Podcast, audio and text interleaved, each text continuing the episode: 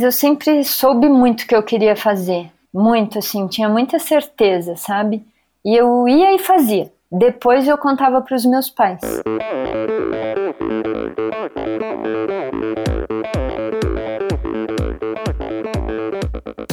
Olá pessoal, aqui é o Bernardinho. Olá amigos, eu sou a Fernanda Maciel. Aqui quem fala é o Tony Canaã. Olá, eu sou Djalma Madruga. Eu sou Ana Polegatti. E aí galera, aqui é o Thiago Vinhal. E esse é o Endorfina Podcast. Sou Michel Bogli e aqui no Endorfina Podcast você conhece as histórias e opiniões de triatletas, corredores, nadadores e ciclistas, profissionais e amadores. Descubra quem são e o que pensam os seres humanos que vivem o esporte e são movidos à endorfina.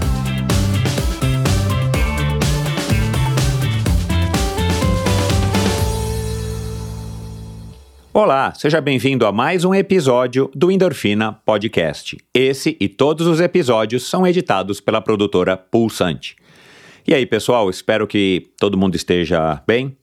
Na semana passada eu, eu fiz um anúncio no episódio do Abraão Azevedo, o mega campeão aí mountain biker, um cara aí com a minha idade, 51 anos, já já 52, né, Abraão? E um cara que, que me surpreendeu principalmente por conta dessa, dessa, dessa proximidade de idade e, claro, do, do desempenho dele, que eu não, não consigo ter mais. E uma história muito bacana, uma história de amor ao mountain bike, de dedicação, e um cara aí completamente é, focado em administrar a sua vida, sempre com mountain bike. É, entre ela, né, ou, ou permeando ela, seja através dos seus próprios resultados, do seu desempenho, das suas participações em prova. Ele que é um mega campeão de mountain bike, inclusive é, campeão várias vezes da Brasil Ride, campeão várias vezes da Cape Epic, entre outros tantos títulos, e, e entre a sua assessoria esportiva, a Asia Sports, então é, é uma, um episódio muito legal, recomendo vocês que não ouviram, recomendo vocês a, a ouvirem, porque é uma história muito legal, e ela tem um, um paralelo bem interessante aqui com essa história do meu convidado de hoje, da minha convidada de hoje, a Gisele Bertucci, que é lá de São José do Rio Preto, e nessa conversa a gente falou, claro, da infância dela, da natação, para ela sair da rua, da dedicação desde muito jovem aos treinos, ela tem gosto, ela tinha né, desde pequena esse gosto especial pelos treinos, a disciplina, e o primeiro triatlon que ela fez escondida da mãe, que não havia aprovado, e ela venceu o primeiro triatlon, dos primeiros passos para a profissionalização, e aí eu falo de profissionalização entre aspas, né? Porque é, ser profissional naquela época, pelo menos no triatlon, era uma, era uma, uma coisa relativa e ela vai falar um pouco disso, dos treinos que ela acabou fazendo com ciclistas lá na cidade dela, contratação, ela foi da equipe Pão de Açúcar, né, do maior, né, do maior clube de triatlon privado do Brasil e que financiou e, e ajudou aí, incentivou a carreira de grandes é, triatletas, os, talvez os melhores triatletas brasileiros já passaram pelo, passaram pela extinta equipe do GPA Clube. A carreira, é, depois né, de, de, ter atingido o topo, o sucesso, enfim, os altos e baixos, as mudanças e, e o que tem a ver com o, o Abraão, meu convidado da semana passada, é exatamente esse amor que ela sente pelo triatlon até hoje. E ela vai falar aí do, dos percalços, né, do acidente que ela teve, da volta que ela programou para 2020 e 20 que acabou não acontecendo, ela ainda tem vontade de voltar, enfim. Cara, foi uma conversa muito legal, uma, uma mulher aí super esclarecida, um, uma conversa boa com a Gisele, então espero que vocês gostem desse episódio. E lembrando que esse episódio é uma parceria com a Confederação Brasileira de Triatlon. Essa parceria, na verdade, é uma iniciativa para fazer crescer e fortalecer cada vez mais o triatlon brasileiro. Esse sempre foi um dos meus objetivos aqui com Endorfina. E, claro, representar você né, que é o 20 do Endorfina, e os seguidores do Triathlon Brasil, é, com muito conteúdo relevante sobre a história do nada, pedala e corre nesse nosso país. Então seja muito bem-vindo a você que está chegando agora através aí desse episódio, se é o seu primeiro episódio. Muito obrigado a todos vocês que têm acompanhado o, o Endorfina e acompanhem o meu canal no YouTube, o Endorfina TV. Essa foi a grande novidade aí que eu, que eu soltei no... Ah, eu comecei a falar disso no começo do episódio, esqueci. Essa foi a grande novidade que eu anunciei no episódio da semana passada com o Abraão.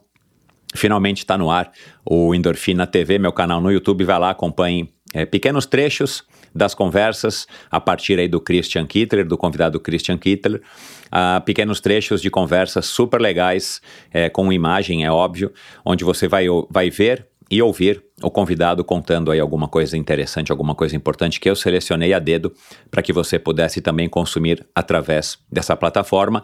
Indique para os seus amigos, indique para os seus grupos aí de treinamento, para suas assessorias esportivas, para os seus familiares, para quem você gosta, é, que passem também a seguir o Endorfina, não apenas no Instagram, não apenas aqui nessa plataforma de podcast onde você está ouvindo esse episódio, mas também agora no YouTube através do meu canal, novo canal em comemoração aos quatro anos Pois é, o Endorfina está fazendo quatro anos agora no mês de junho, é do o Endorfina TV. Então dá uma olhadinha, faça seu comentário, me diga se você gostou, se você não gostou, o que, que eu posso melhorar, o que, que você quer ver é, e, e, claro, dê o seu like ou o seu não like, o seu dislike, que para mim isso é um, um, um, feedback muito importante. Então vamos lá para mais um episódio do Endorfina Podcast, hoje sobre o tema triatlon com a grande Gisele Bertucci. Afinal de contas, quem é que não gosta de uma boa história, não é?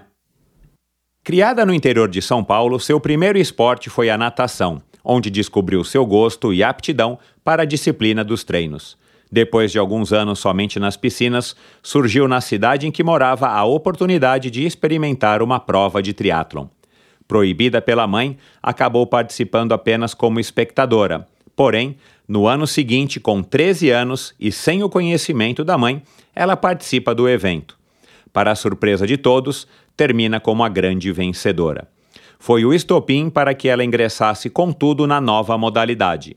A rotina puxada dos treinos nas três disciplinas se encaixou perfeitamente com o seu jeito e aptidão, fazendo com que fosse construindo uma carreira vencedora. Ao longo dos anos, ela sempre buscou as melhores oportunidades para se desenvolver como atleta, procurando novos treinadores, nem que para isso tivesse que mudar de cidade.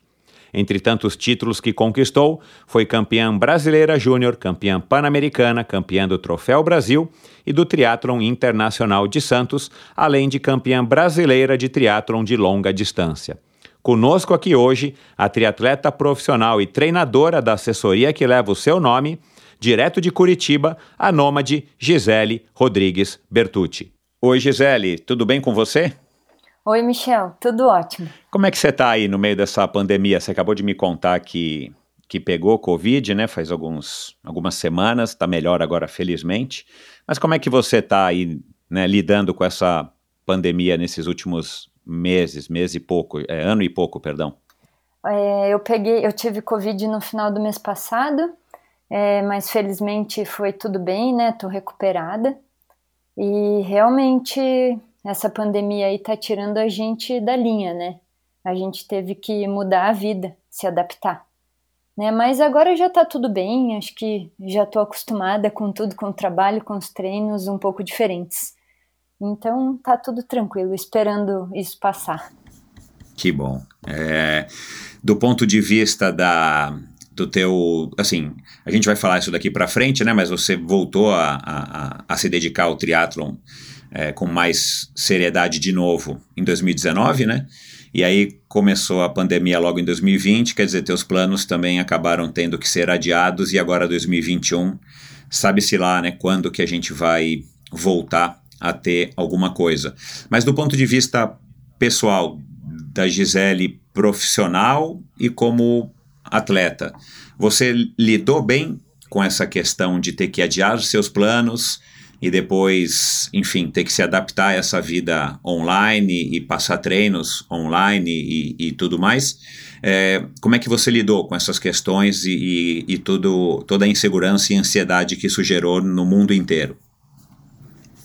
Olha, Michel, eu sou uma pessoa altamente adaptável, eu falo, sabe? Eu me viro, faço o que precisar em qualquer lugar, em qualquer situação, né? Então eu acabei me adaptando em tudo, né? A pandemia com certeza é, atingiu todo mundo, mudou a vida de todo mundo, né? É, no meu caso, eu estava pretendendo competir o ano passado, em 2020, como o, meu último ano de atleta profissional. Uhum. Aí isso realmente foi muito né, prejudicado. com a incerteza das provas, se vai ter, se não vai ter, né? Acabou que a gente não teve quase nada. E aí, aí empurrei mais um ano, ah, então vai ser 2021, mas a gente continua na incerteza, né? Aí isso me prejudicou bastante como atleta profissional, porque eu já tenho 41 anos, né? Então não dá para ficar adiando muito mais, né? É. Esse último ano. É, pro, pra gente, né, que vive do esporte, que vive, que ama fazer isso, é muito difícil se aposentar, né? A gente sempre tenta mais um pouco. E a minha vida, né, fora do triatlon, né, de trabalho, é que o triatlon também é um trabalho, né? Mas é. hoje a gente, hoje eu não consigo só treinar, né, para viver só do treino, de competições e premiações, patrocínios. Então, eu comecei a focar bastante na minha assessoria. Aí eu lancei realmente a minha assessoria esportiva para né, me manter trabalhando, é, ganhando dinheiro, né, que é necessário. Então isso, a pandemia fez com que eu tomasse realmente essa decisão, que eu ficava postergando, postergando, trabalhando bem pouco, porque queria me dedicar muito ainda aos treinos. Né, nessa incerteza aí de mais de um ano de pandemia, eu acabei lançando assessoria e vem crescendo bastante, assim, é bem recente. Bacana. É, é a Gi Bertucci Assessoria Esportiva, não é isso? Isso, é Gibertucci Treinamento e Performance. Treinamento e Performance, legal. A gente vai falar disso aí mais para frente.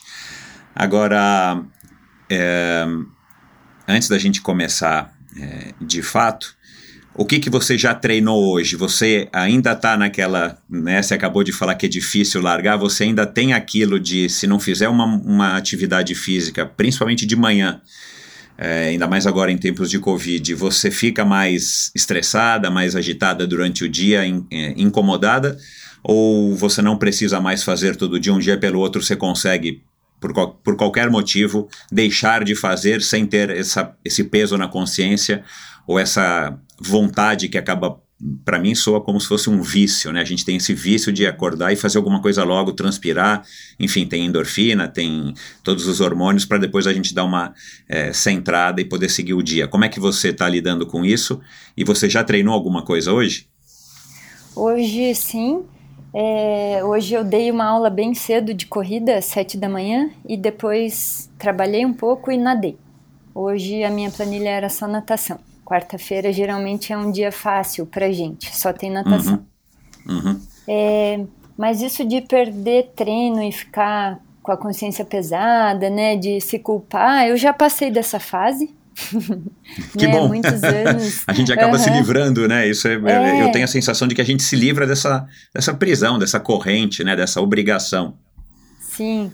É, a gente se culpava muito antes, né? Se perdesse um treino, mas eu acho que a gente já treinou tanto na vida que começou a ver que putz, não vai fazer diferença, muita diferença, sabe? É, Às é. vezes é. é melhor descansar do que é, se matar de treinar, mas não, né? Depende da fase de cada um, não serve para todo mundo, né? Um atleta em formação tem que treinar, né?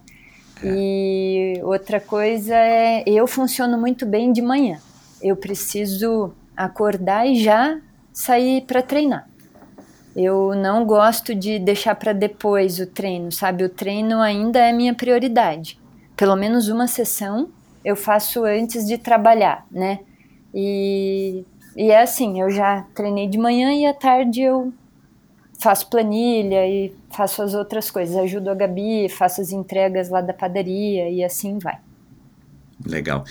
Eu acho que isso tem a ver é, não somente com maturidade é, física, do ponto de vista de performance, você poder se permitir é, um dia ou outro pular alguma sessão ou mesmo né, ter um dia é, sem, sem nenhuma atividade física, mas principalmente acho que de maturidade emocional, né? Tem muito a ver também com, com a idade, com a fase que você, que nós, né? Enfim, independente da, se sou eu, se, se sou você ou quem quer que seja, é, tem muito mais a ver também com a, com a questão é, dessa tranquilidade ou dessa, desse amadurecimento psicológico, que com o passar dos anos a gente espera que a gente esteja assim evoluindo nesse sentido também. Você concorda com isso?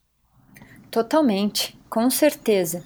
É, eu lembro muito bem do início, assim, né, da minha carreira, dos treinos, que eu treinava tudo que era proposto na planilha. Chegava no fim do dia, eu ainda tinha energia e eu ainda queria fazer mais um treino. Treinava pois é. quatro é. sessões, às vezes cinco sessões por dia, não sei como. e aí hoje eu vejo que não precisa, né? A gente só treinar com qualidade, treinar bem feito e sem peso na consciência de não fazer alguma coisa. Mas eu concordo 100%, é maturidade, né, é mental e física. Não sei se existe uma maturidade física, mas eu acredito que sim. Antes de continuarmos com esse episódio, eu quero agradecer aos patrocinadores do episódio de hoje, a começar pela Bovem, Energia Bovem, underline energia, o perfil deles no Instagram. A Bovem é uma comercializadora, uma gestora e uma geradora de energia, assim como para os meus convidados, para a Bovem, energia é um assunto muito sério. É uma empresa sólida e confiável, com profissionais experientes e treinados para lhe oferecer agilidade no atendimento, robustez e competência na condução dos negócios. Saiba mais em bovem.com.br. De energia, a Bovem entende. E eu quero agradecer também a Supacas. Esse episódio é um oferecimento da Supacas, arroba Ultracicle, é o perfil deles no Instagram, é o perfil oficial da marca no Brasil, a marca californiana de acessórios de ciclismo de alta performance, patrocinadora da equipe profissional Bora Hansgrohe, patrocinadora do Christoph Saucer, que é um embaixador aí da Ultra da Supacas, Aliás, ele que já correu aí diversas vezes a Cape Epic, o suíço, e, e a Supacas fabrica fitas de guidão, luvas, meias, suportes de caramanhola, selins e uma grande variedade de acessórios muito legais. Encontre os produtos da Supacas à venda no Brasil no site ultracicle.com.br e nas melhores lojas do ramo. E para você que é ouvinte do Endorfina, frete gratuito com, em compras a partir de R$ reais exclusivamente no site ultracicle.com.br. Basta você digitar a palavra endorfina no campo de cupom de desconto antes de finalizar a sua compra e automaticamente o frete chega, o frete é de graça e as compras chegam aí na sua casa sem nenhum problema, sem nenhum enrosco. Então aproveite essa promoção. Promoção está acabando, é por tempo limitadíssimo agora, então aproveite, vai lá no site ultracicle.com.br e faça as suas compras. Esse e todos os episódios do Endorfina apoiam a iniciativa do Mosqueteiros do Esporte um site de patrocínio coletivo de atletas. Incentive um jovem atleta profissional e receba de quebra descontos em diversas lojas e prestadores de serviço. Seja você também a diferença na carreira de um jovem talento. Siga Mosqueteiros do Esporte no Facebook, Mosqueteiros do Esporte no Instagram e visite o site mosqueteirosdoesporte.com.br. Vamos então agora voltar lá para a pequena Gisele é, em Birigui, no interior de São Paulo, e eu vou querer saber aí como é que você foi parar em Curitiba, você que já morou no Rio, já morou em Niterói, já morou é, em Floripa, enfim, como é que você saiu de, de Birigui para o mundo e, e, e está, pelo menos agora, morando em Curitiba. Mas é, conta um pouquinho aí da tua infância em Birigui, eu, eu acho que eu não conheço Birigui, embora eu tenha é, parentes tortos que são de lá. Eu acho que eu não conheço, se eu não me engano, enfim. Mas como é que foi a tua infância e, e, e o teu ingresso, enfim, a, a, o teu contato com a natação, que, é, pelo que eu pesquisei aqui, foi desde os oito anos de idade? Então, eu nasci em Birigui, no interior de São Paulo, mas a gente já se mudou rapidamente, assim, eu não lembro. Ah, é verdade. Né? Não lembro de muita coisa. A gente foi de Birigui. Mato Grosso. De Birigui. Aí a gente foi para uma cidade no Mato Grosso que chama Ivinhema. É, de lá eu lembro bastante. Peraí, como é que chama? Ivinhema. Mato ah, Grosso. Ivinhema. Do Sul. Ah, Ivinhema, legal. Entendi. Aí lá a gente ficou acho que dois anos não sei direito. Eu lembro bastante de, de muita natureza, assim, de ter muita coisa boa perto de casa. E aí a gente se mudou para São José do Rio Preto, que é interior de São Paulo. Aí e foi lá, lá que você começou lembro... então a nadar? Isso, lá eu lembro de tudo. Então, eu não sei quantos anos, mas talvez com seis anos eu cheguei em Rio Preto. E eu era uma criança que vivia na rua. Eu brinquei muito, muito na rua. A minha infância foi muito legal. Isso eu tenho saudade de ficar andando de bike na rua, com, é, competindo quem dava volta no quarteirão mais rápido. Eu tinha um primo, eu tenho um primo, Tiago, que ele era meu guia, assim, a gente tem a mesma idade e ele me ensinava a fazer tudo, sabe? A gente jogava futebol contra outro time, é, com ele, ele me, os meus primeiros de desafios foram com ele. A gente uhum. pular numa casa e roubar uma fruta do pé. pular muro, pular muro. Sim, nossa, eu lembro até hoje, acho que foi a primeira vez que meu coração disparou, sabe? É, uhum. Então a gente vivia na rua, o dia inteiro na rua, né? Eram tempos diferentes de hoje. E aí a minha irmã tem uma irmã dois anos mais velha que eu. E a minha irmã sempre foi é, muito precoce. E eu sempre uhum. fui muito atrasada, assim. Então ela já era grande, sabe? Já era alta, é, já fazia várias coisas. Fazia jazz, fazia curso de modelo, fazia um monte de coisa. Ela nunca estava em casa. E aí um dia minha mãe falou: "Você quer fazer alguma coisa, né, para não ficar na rua o dia inteiro?" Eu falei: "Quero, natação." Aí eu não sei de onde eu tirei, Michel, natação, porque ninguém Curioso. da rua, uhum. ninguém de casa, ninguém da família fazia natação, sabe? Mas enfim, meus pais me levaram para natação. Aí isso eu tinha oito anos de idade. E comecei a nadar, né? Os três. A minha irmã também entrou na natação comigo, eu lembro. E ela passava de nível e eu não. Acho que ela sempre foi meu exemplo, assim. Ela passava uhum. pro nível 2, nível 3 e eu lá no nível 1 um ainda. E eu falava, oh, mãe, eu não passo de nível. Mas é porque você é muito pequena. a minha mãe falava. Você é Mas você era uma criança normal ou você era mais. Porque dá a impressão que, pelas todas as tuas fotos e tal, você é magrinha, né? Você é uma, uma moça esguia, né? Até pelo teu rosto e tal, a gente vê uma fisionomia. Uhum. A tua irmã é assim ou ela era, enfim, uma composição corporal diferente ou você era só menor porque você tinha dois anos a menos? É, a, na minha família todo mundo é alto, sabe? E uhum. eu demorei para crescer. Então eu era magrela, meu apelido uhum. era magrela, inclusive, e eu era menor da turma, sabe? Uhum. A primeira da fila. E a minha Entendi. irmã, ao contrário, ela se desenvolveu muito rápido. Então, mas ela é magra e é alta também, que nem eu. Uhum. Só uhum. que eu só demorei mais, né? Como Exato, a gente é, é, é, só que a gente era muito próxima de idade, né? Então eu, é, eu me comparava a ela, né? Claro.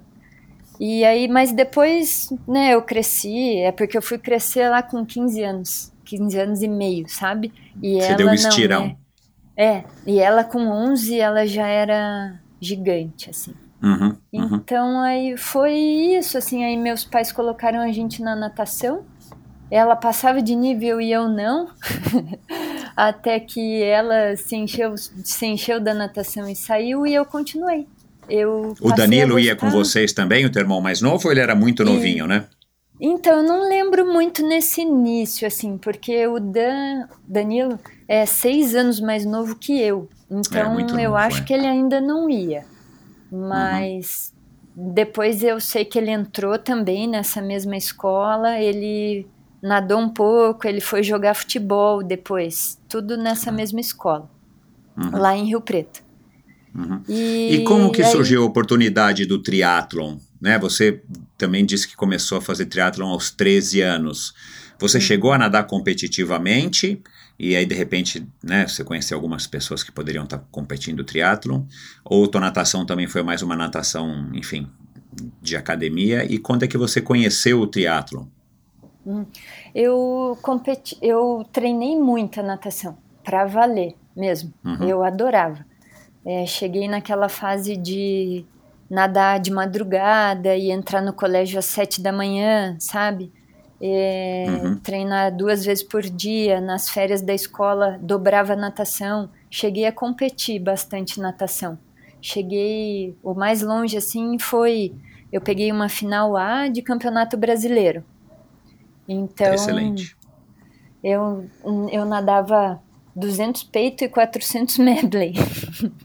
Uau! É, e aí o triatlon, Michel, foi o seguinte: eu ia de bike para a escola de natação, era o meu treino de bike, mas eu ainda não tinha conhecimento do triatlon, né? Uhum. E no inverno, em Rio Preto é uma Rio Preto é uma cidade muito quente. É, as piscinas nem eram cobertas, não tinham aquecimento. Só que aí no inverno a água fica gelada, né? Aí a gente não conseguia nadar. Então a gente corria no bairro, corria, eu lembro que era uma super corrida, 40 minutos no bairro, e aí voltava para academia e fazia uma aula de ginástica aeróbica. Olha só que legal. De colan, de colan? É, Não, porque a gente não tinha, né? Mas. Dava vontade de ter, né? Se tivesse para vender, teria aqueles asa delta, assim, né? Que a gente olha hoje Nossa, no, no, no YouTube. A minha irmã devia ter. Polaina. Meu Mas, Deus do céu. Era legal. A gente então corria, fazia essa aula aí de ginástica aeróbica e aí puxava a lona da piscina e nadava 25 metros, porque a gente não aguentava de frio. então, eu acredito que esses foram os meus primeiros treinos de corrida, mas ainda não sabia nada de triatlon, né? Não tinha conhecimento. E tudo com a orientação do professor da natação, do técnico. Só era uma alternativa para os dias muito frios.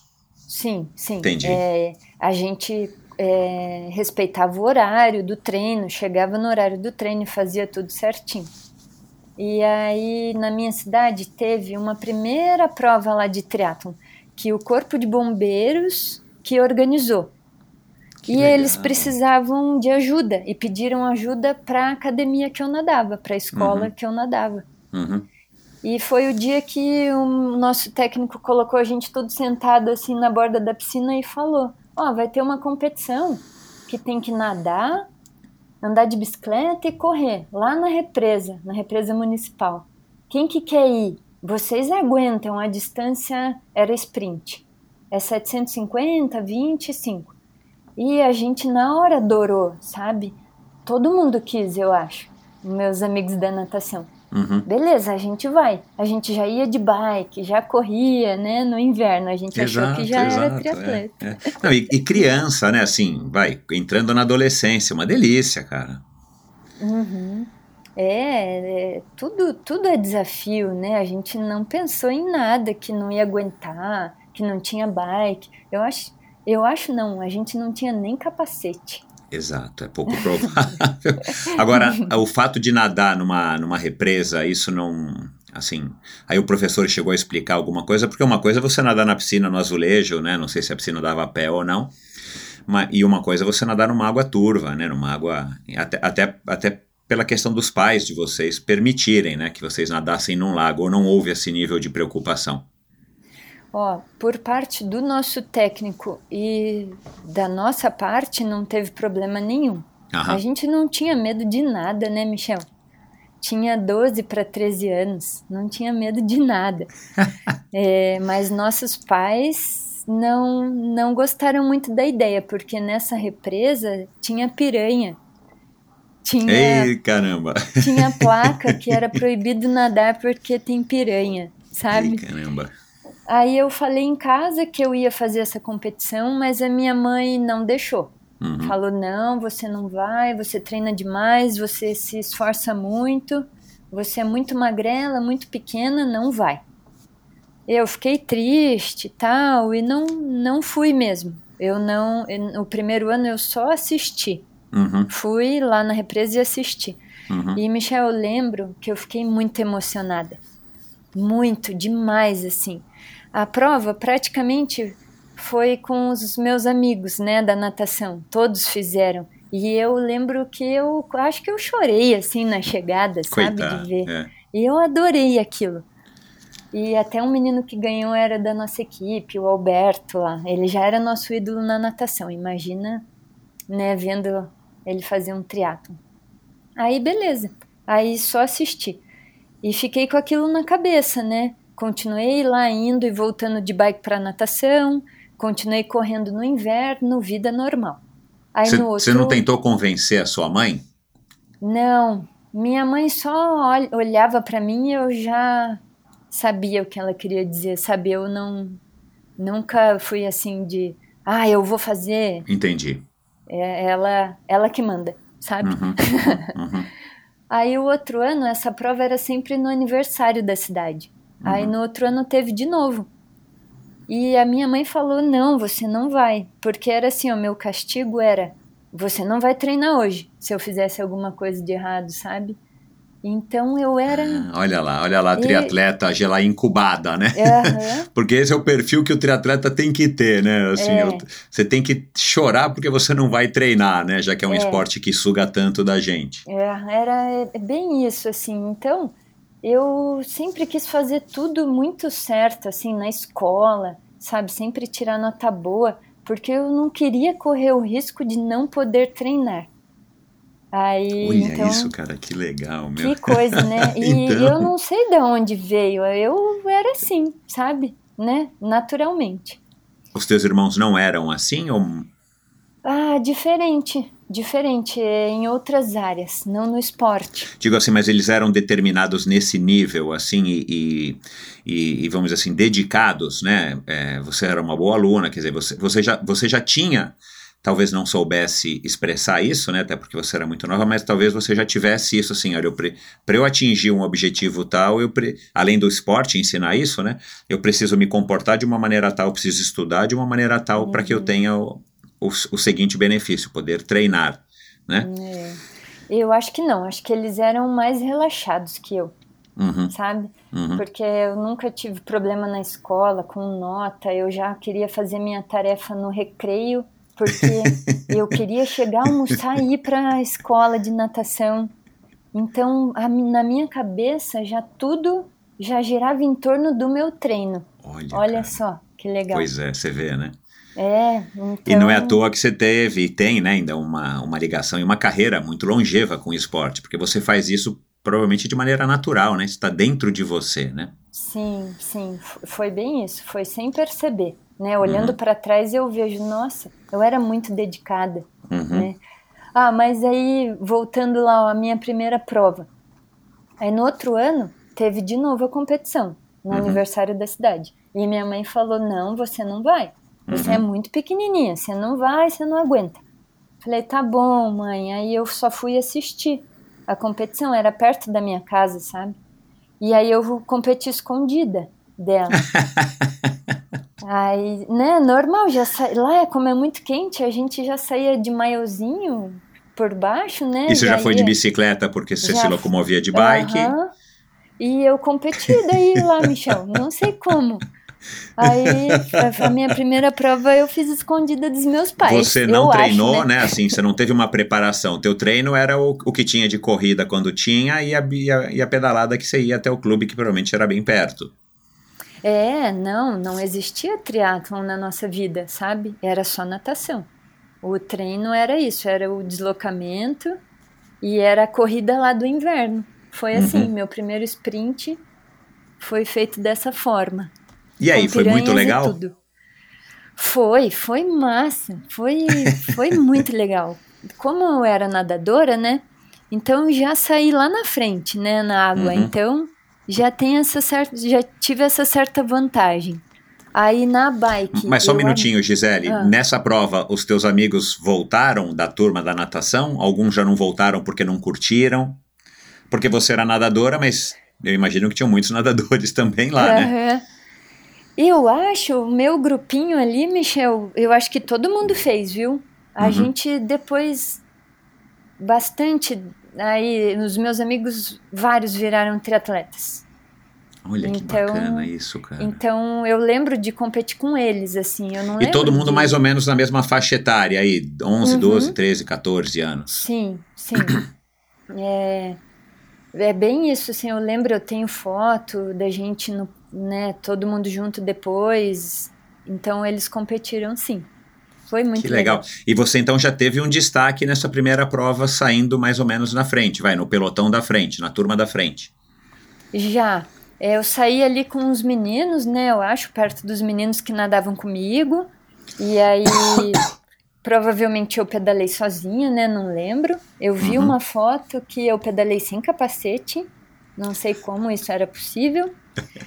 E eu lembro bem da corrida, que foi bem sofrida, sabe? eu caminhei, corri, caminhei, corri bastante.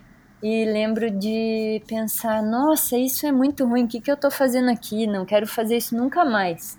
É. Mas acabou, eu já queria fazer de novo para fazer melhor. Ah, olha lá.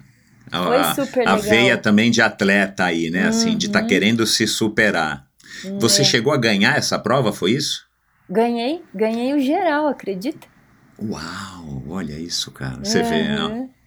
Foi Bom, super legal. E daí pra frente, você continuou, você me disse aqui também que continuou tentando conciliar a natação e o triatlon.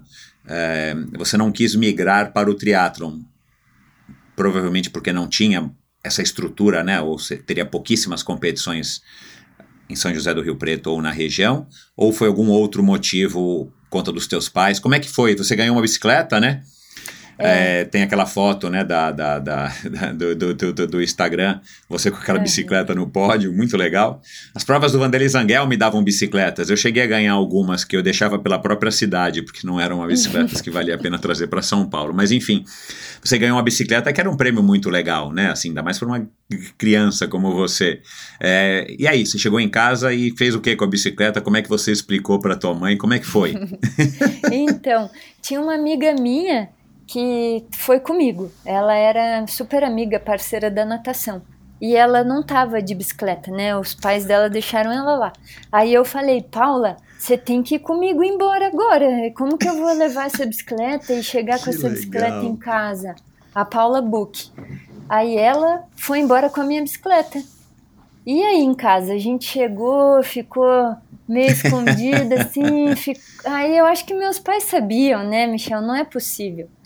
Aí a gente teve que falar. Aí eu falei: ai, mãe, meu troféu, tirei da mochila. Eu fiz lá aquela competição, eu ganhei. Aí eu não lembro se a minha mãe ficou feliz ou se ela me deu umas palmadas na bunda. Você, você era ou é mais próxima do teu pai? Você era a, a queridinha do teu pai, porque você era a, a filha do meio, mas a, a menina mais nova, né? É, ou você era mais próxima da tua mãe? Como é que era essa relação dentro de casa? Ah, eu me dava muito bem, me dou muito bem até hoje com os dois, Michel.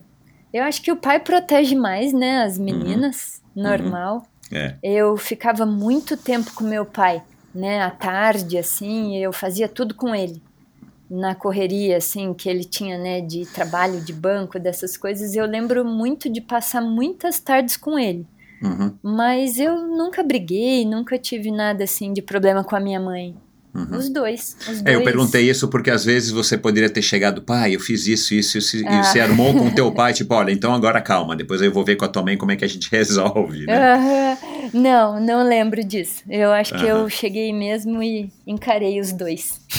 Legal. É, e aí você começou a competir na medida que dava, né? Aquilo que eu te perguntei. Aí você conciliou natação e cicli, é, natação e, e triatlon. Como é que foram os anos seguintes? Ah, então, eu tinha. é, eu nadava jogos regionais, sabe? Jogos regionais lá na natação era bem forte. É. Então, por isso, eu tinha auxílio atleta, eu já ganhava auxílio atleta. Ah, que Não legal. sei falar, né, quanto era na época, mas era um dinheiro. Já tinha né? alguma ajuda de custo lá aqui, É. né? E eu também tinha bolsa na escola, sabe? Por ser nadadora, mas eu acho que isso foi meu, foram meus pais que conseguiram. Então eu, eu levei a natação até não poder mais, por causa desses benefícios, né? Uhum. E o não poder mais era o quê? Resultado? Era a incompatibilidade com o triatlon? O triatlon já estava te dando alguma coisa que talvez valesse a pena você largar da bolsa que você tinha aí de, nada, de auxílio atleta, enfim. Como é que foi essa questão? E aí você já imagina que já estava competindo pelo menos pelo interior de São Paulo, né? Não sei se já tinha vindo para São Paulo ou para o Rio de Janeiro, onde, onde aconteciam as maiores provas ou com mais frequência. É, é, eu, eu tive que decidir, na verdade, eu lembro o dia, assim, o momento. Eu estava nadando um campeonato paulista, que foi no Ibirapuera, e né, a Uhum. competição de natação começava na quinta noite, né? E Uhum. até domingo. Aham. Aí eu lembro que eu nadei sexta e sábado, e aí meu, meus pais me pegaram lá e me levaram para Santos para competir Troféu Brasil. Ah, você escreveu isso para mim. É, é, duas, du- du- duas modalidades, duas competições É. distintas no mesmo final de semana, natação e triatlo. Então, aí eu vi que o negócio não ia dar muito certo, né? Não ia sair bom nenhum nem outro. Uhum. E um pouco antes disso, os meus técnicos de natação começaram a reclamar um pouco, sabe? Ah, você tá chegando aqui cansada, porque aí eu já tava treinando corrida. Ah, você. Treinando, treinando ou praticando, né? Assim, eu digo, já tinha uma estrutura de saber que você correria dia sim, dia não, quantos quilômetros ou quanto tempo, já existia isso? Não, Michel, porque não existia triatlon, sabe? Não existia técnico de natação, então a gente fuçava. Técnico de triatlo. De triatlon, é, desculpa. Então a gente ficava procurando informação, né? É, comprava revista lá, Triathlete, ficava lendo o que, que os gringos faziam e tentava fazer, sabe? É, eu tive, tenho, né, dois amigos que tinham internet em casa, eu não tinha. Eles Uhum. procuravam lá, entravam na internet de madrugada, ó, fazem isso, ó, fazem treino no Turbo Trainer, né, chamava o rolo. e aí a gente ficava copiando, sabe? Porque era por conta, assim, era na raça. É uma aventura, não era? Era uma aventura. Você tinha essa sensação? Porque eu sou mais velho do que você e, e consideravelmente mais velho, eu comecei em 88, mas eu imagino que o triatlon, é, por um bom tempo, por conta, né, enfim, nós estávamos, nós estamos sempre um pouco atrás, ou muito atrás dos países do hemisfério norte, mas a falta da internet, né, e, e a gente não sabia porque não existia internet até então, é, deixava a gente nessa condição. Tinha que ir na banca, que era no aeroporto, né, quando tinha Uhum. para comprar a revista gringa, você tinha que saber ler inglês, alguém que soubesse, alguém trazia uma fita, ou um primo, um, um alguém que tinha uma fita de VHS que tinha trazido do Iron Man ou de alguma prova, né? Uhum. Então era, eu, eu tenho essa memória é, que para mim é muito bacana, embora não dê para comparar, né, hoje em dia com, com, com antes, porque são eras completamente diferentes, mas era uma coisa mais de aventura, né? Você não sabia muito bem o que você estava fazendo e por isso talvez isso desse pra gente essa essa essa sensação gostosa, né, de você estar se aventurando numa, numa coisa que quase ninguém fazia ali no teu bairro, na tua cidade, na tua rua, enfim, né? É, era exatamente isso, assim. É, o que, que a gente sabia de ciclismo? Nada, né? Não, não, nem sabia o que era ciclismo. Mas eu tive muita sorte, porque eh, você conhece o Gabriel Sabião, um ciclista? Claro, claro, claro. Então, Eu, tô para trazer ele aqui pro Endorfina, eu preciso me organizar, mas ele é um dos caras que tá aqui na minha lista, sim. Ah, que legal. Então, É. Michel, o, o Bié, a gente chamava ele, o Bié é da minha cidade. Ele é de São José do Rio Preto. Ah, que legal. Putz, então olha, tudo deu certo, sabe? Quando eu Uhum. descobri o triatlon, que eu fui começar, né, a querer uma bicicleta, a treinar, o, o Gabriel Sabião voltou da Europa. Ele correu na Reynolds lá muitos É. anos com Miguel Indurain, né? Então ele voltou para o Brasil e começou a fomentar o ciclismo na minha cidade. O Uhum. irmão dele tinha uma loja de bike lá em Rio Preto o Sabião, era a loja chamava Sabião. Sabia? Então, deu muita sorte, assim, né? É, aí eu comecei a conhecer as pessoas que pedalavam, os meninos, o grupo do Gabriel, e aí eu aprendi a pedalar com ciclista.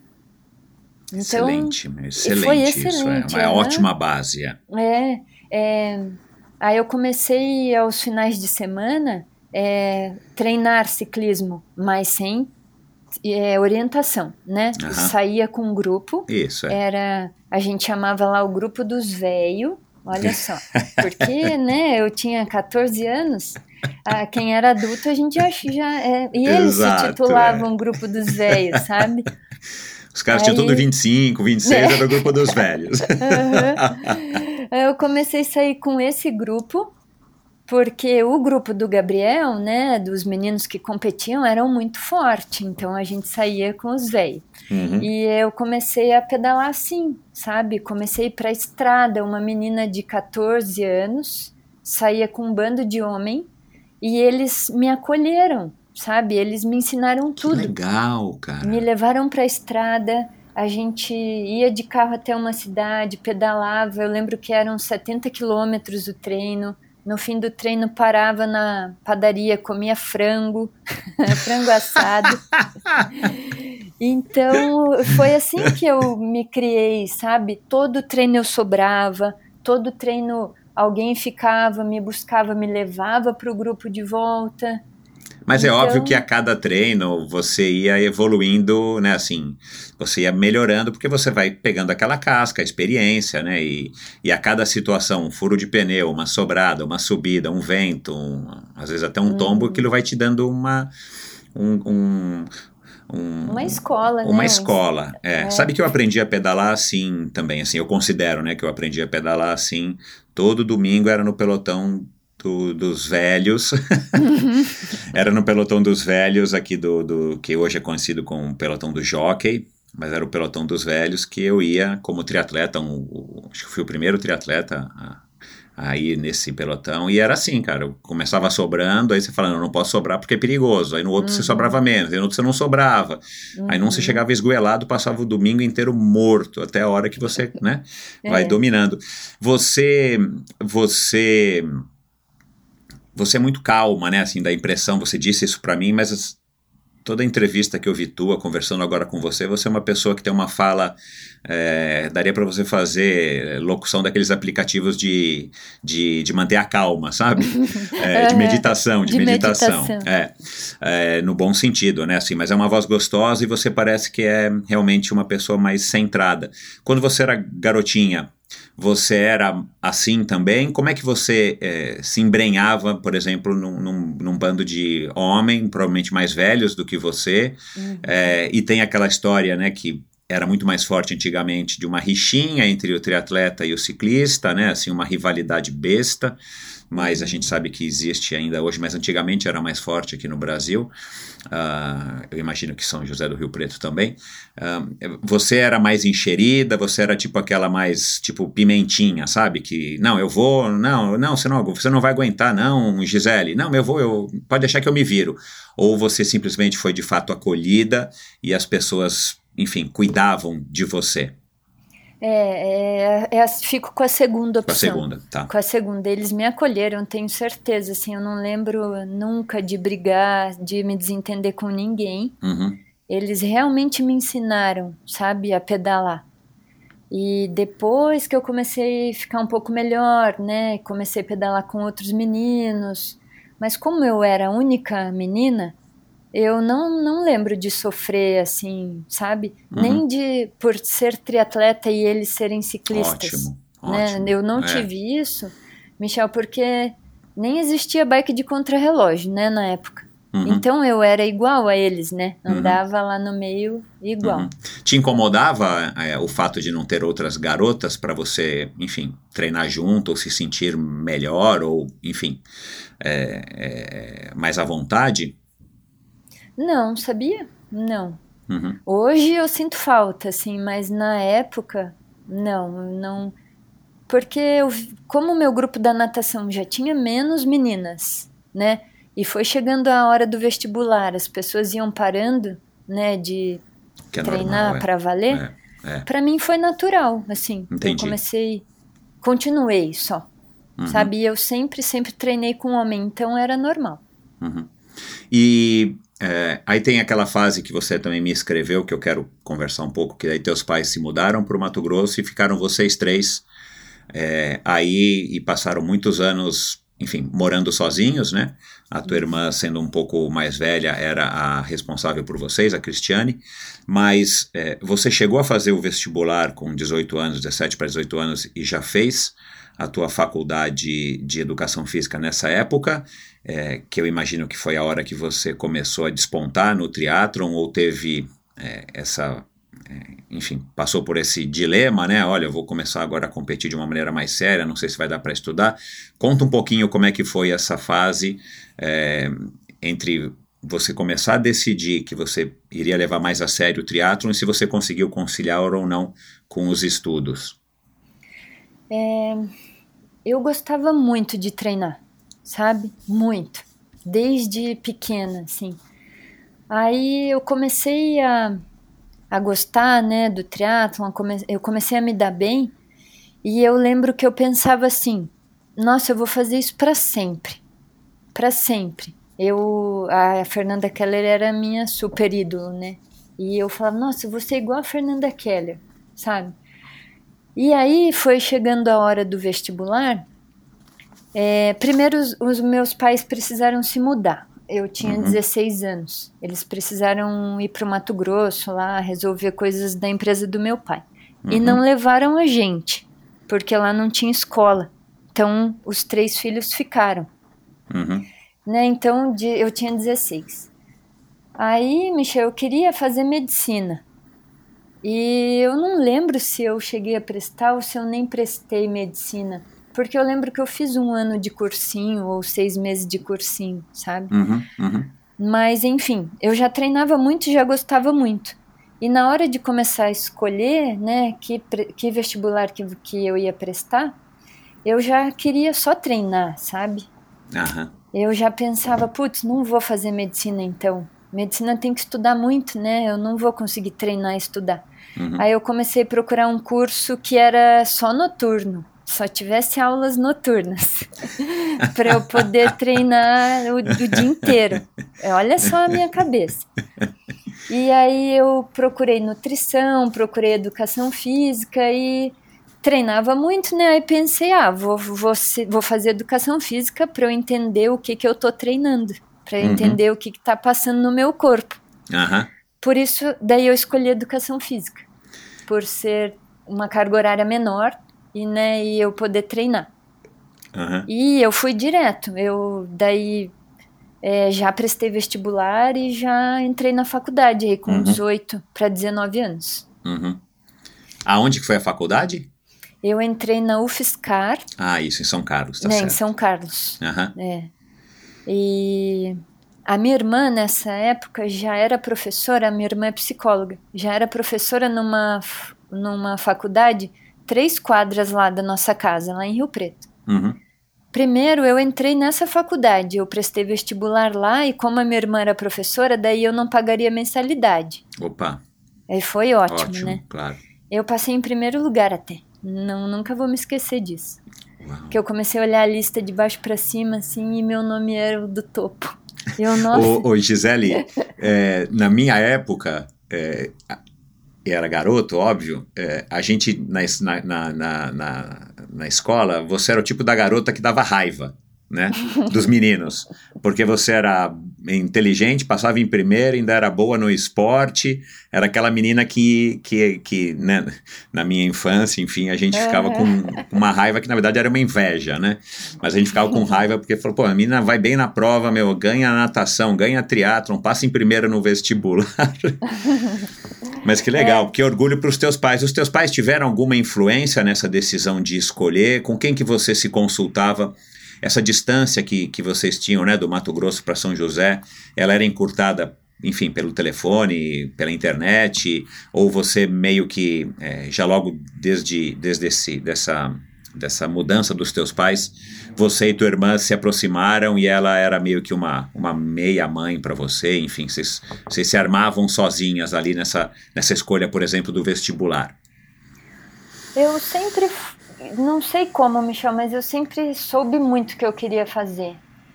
Muito, assim, tinha muita certeza, sabe? Sei. E eu ia e fazia. Depois eu contava para os meus pais. Sempre foi assim, em tudo. Mas é claro que nessa época minha irmã cuidou muito da gente, né? Imagina a responsabilidade dela. Pois né? é, pois é. é, Né? é. Até 18 porque anos- legalmente ela era responsável por É. vocês, porque ela era a única adulta na casa, né? Aham, com 18 anos, né? Ela tinha a vida dela, tinha que cuidar de mim, cuidar do meu irmão. Meu irmão tinha 9. Então, é isso Né? que É, a gente até conversa isso hoje, fala, olha, como a gente conseguiu, sabe? Não tinha internet, Michel, naquela, naqueles anos. Não tinha, é. existia. Aham, Não, aham. não existia. E telefone, putz, a gente mal tinha telefone, sabe? é. Eu, eu não, eu só lembro disso por um motivo, assim, eu precisei fazer uma ligação num ano lá, até para entrar no Pão de Açúcar, e eu não tinha telefone em casa, sabe? Eu ia receber uma ligação importante, e aí eu tive que ir num, num vizinho lá, no prédio, num amigo, na casa de um amigo, e, Aham. e atender essa ligação, sabe? Quem sustentava vocês era um pouco a sua mãe, um pouco os, ah, os seus pais e um pouco a sua irmã? É, uhum. Entendi. Era assim. A Entendi. minha irmã cuidava de tudo, da profissão dela, do meu pai trabalhava com madeira, aí tinha Aham. um depósito em Rio Preto, a minha irmã ia. Eu lembro que a gente sabia tudo já de madeira, sabe? Sabia Uhum. até contar quanto tinha numa carreta. Olha só. Mas os meus pais sempre me apoiaram, sempre apoiaram Aham. os três. Eles sempre falaram: façam o que vocês quiserem, tentem, sabe? Se não der certo, a gente tá aqui. E olha que eles estavam longe, mas eles sempre apoiaram a gente em tudo. Uhum. É, é mais longe, mas ter o apoio dos pais, é, enfim, já é meio caminho andado, né? Você não tem aquele abraço, você não tem aquele contato diário, mas você sabe que os seus pais estão lá e, e- e do jeito que você está falando, menos ruim, né? Seria melhor Sim. se vocês tivessem tido, principalmente você e teu irmão mais novo, a presença física deles mais próxima durante essa fase. Mas também acho que você já tinha maturidade suficiente para entender que não era opção deles, né? Eles tinham que resolver problemas, enfim, né? Para poder também se virar, né? Entendi. E quando que você é, houve algum momento, algum, algum fato que você percebeu que você tinha um nível que era acima da média para você poder levar sim uma carreira adiante, entrar numa equipe do Pão de Açúcar, né? Quando você falou aqui Pão de Açúcar, para quem não sabe, não é entrar na loja do Pão de Açúcar. Você fez parte do GPA Clube, né? Do clube de, de, de triatletas que teve os melhores triatletas do Brasil, Leandro Macedo, né? O, o próprio Alexandre Manzan, você, Sandra Soldan e a Carla, né, se não me engano, a Mariana Rata, enfim. É, ah, houve algum momento na tua, na tua carreira como triatleta que você decidiu, tipo, olha, agora eu tenho que me mudar? Não, olha, depois dessa prova que eu percebi que eu acho que eu posso, ou o técnico te falou, enfim. Ó, quando eu era nadadora, eu só chegava em último, penúltimo, sabe? Eu já era acostumada a não ganhar. Uhum. Aí eu fui, né, crescendo, melhorando e aí consegui medalhas aí de campeonato paulista, tal, final A de brasileiro. Mas eu sempre fui muito esforçada para isso, né? Sempre treinei mais que meus companheiros de equipe, sabe?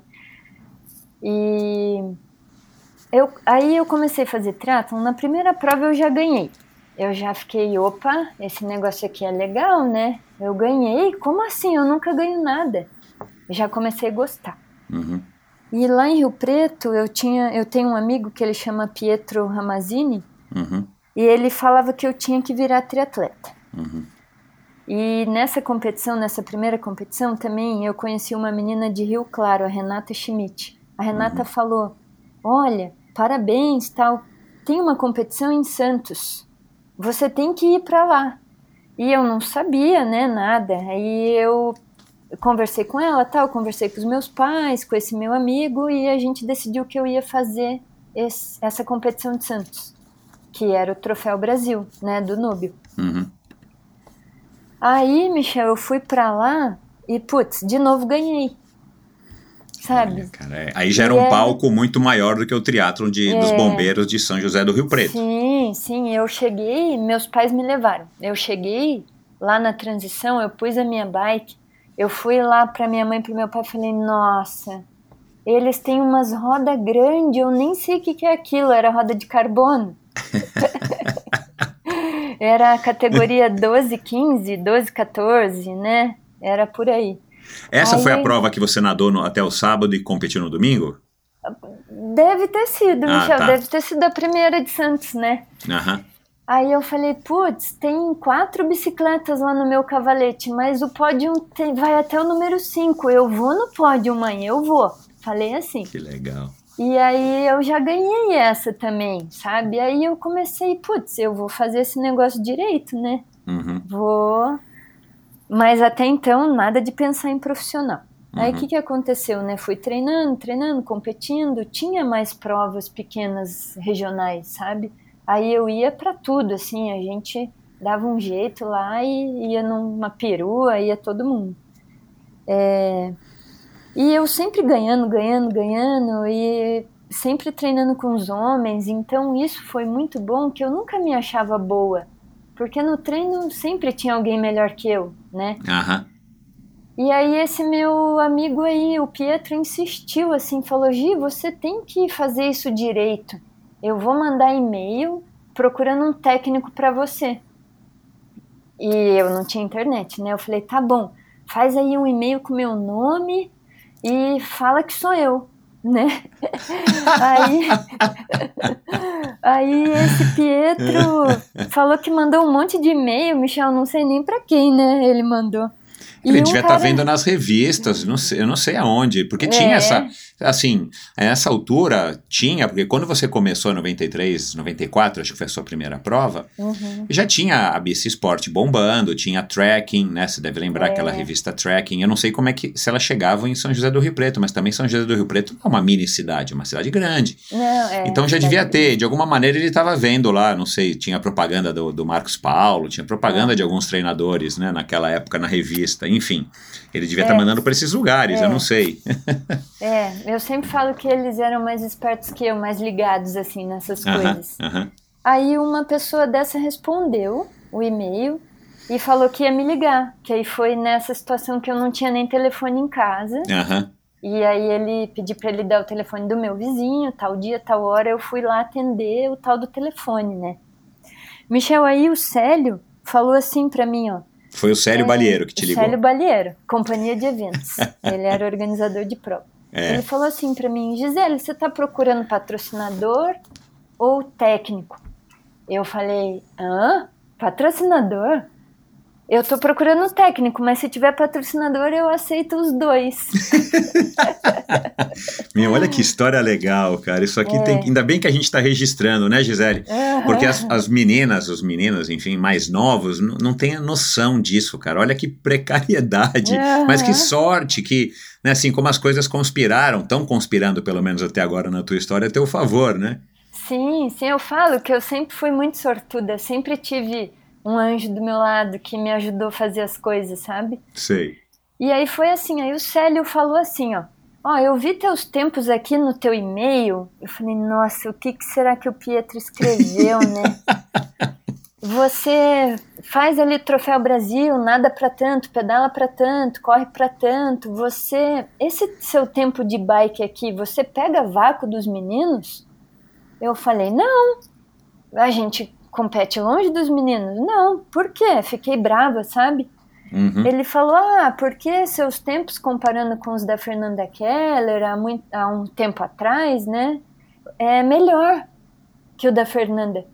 Eu, nossa, aí. Meu, eu... olha esse Célio também, cara, Aham. que perspicácia do cara, meu, de estar de, Uhum. de tá querendo, tipo, te agenciar, ou sei lá. Então, né? Eu vou trazer o Célio aqui para confirmar essa tua história, Sim. então aguardem quem quiser conhecer aí a, a versão do Célio. Em breve eu trago o Célio aqui, vou ligar para ele depois dessa conversa. Tomara que ele lembre, Michel. Eu lembro de tudo, porque pra mim foi absurda aquela Exato, para você foi assim, né? O máximo, né? É. E aí? Foi- Aí eu falei, não, eu não pego vácuo, fiquei brava assim, né? Eu faço isso mesmo, tal. Aí ele falou, tá bom, então, eu vou te dar treino, vou te mandar treino e vou te colocar no pão de açúcar. Eu achei que ele tava brincando, né? Eu falei, ah, eu já vi. Ele te explicou que o Pão de Açúcar tinha uma equipe ou você já sabia? Eu já sabia. Eu já olhava o Alexandre, o Leandro e eu já era gamada neles, assim, sabe? Eu lembro muito de ter uma capa assim deles dois se abraçando e eles tinham na roupa pão de açúcar, rainha. Eu falava, é. nossa, esses caras são muito bons. Olha que legal. E ó, depois eu fui ter, tá então, na mesma então, equipe. Tá. Olha lá. Foi muito. Aí o Célio falou isso, ah, então vou te colocar no pão de açúcar, você quer? Eu falei, claro, nossa, super quero. E Michel, aí tudo foi muito rápido, sabe? É, eu aceitei, isso era no final do ano, aí eu sei que ele ficou de me ligar de novo, que ia conversar com o pão de açúcar, e aí me ligou falou, Gisele, beleza, você vai entrar, você tem que vir para São Paulo fazer exames lá da equipe do Pão de Açúcar sabe, passar Você lembra médicos. o ano disso, Gisele? Lembro. Lembro porque teve uma pergunta crucial. Foi, eu tinha 18, então foi em 98. 98. Finalzinho de 98. Aham. Aí o que, que aconteceu? O Célio falou: vem para São Paulo, o mais rápido possível. Meus pais estavam em Rio Preto, por coincidência, para passar o um Natal com a gente. Aí eu falei: mãe, pai, eu vou para São Paulo. Minha mãe falou: tá maluca? Você Como nunca assim? tinha vindo. Ah, já tinha vindo para cá para fazer o triatlo, nadar, competir, claro. É, é. é uhum. E só que eu tinha 18 anos, né? E 18 uhum. daquela época era diferente do de 18 dessa época, né? É, é. Minha mãe falou: "Não, imagina. Você vai para São Paulo, você falou no telefone com um cara que a gente nem sabe que é". Aí meu pai falou: "Ah, eu vou junto".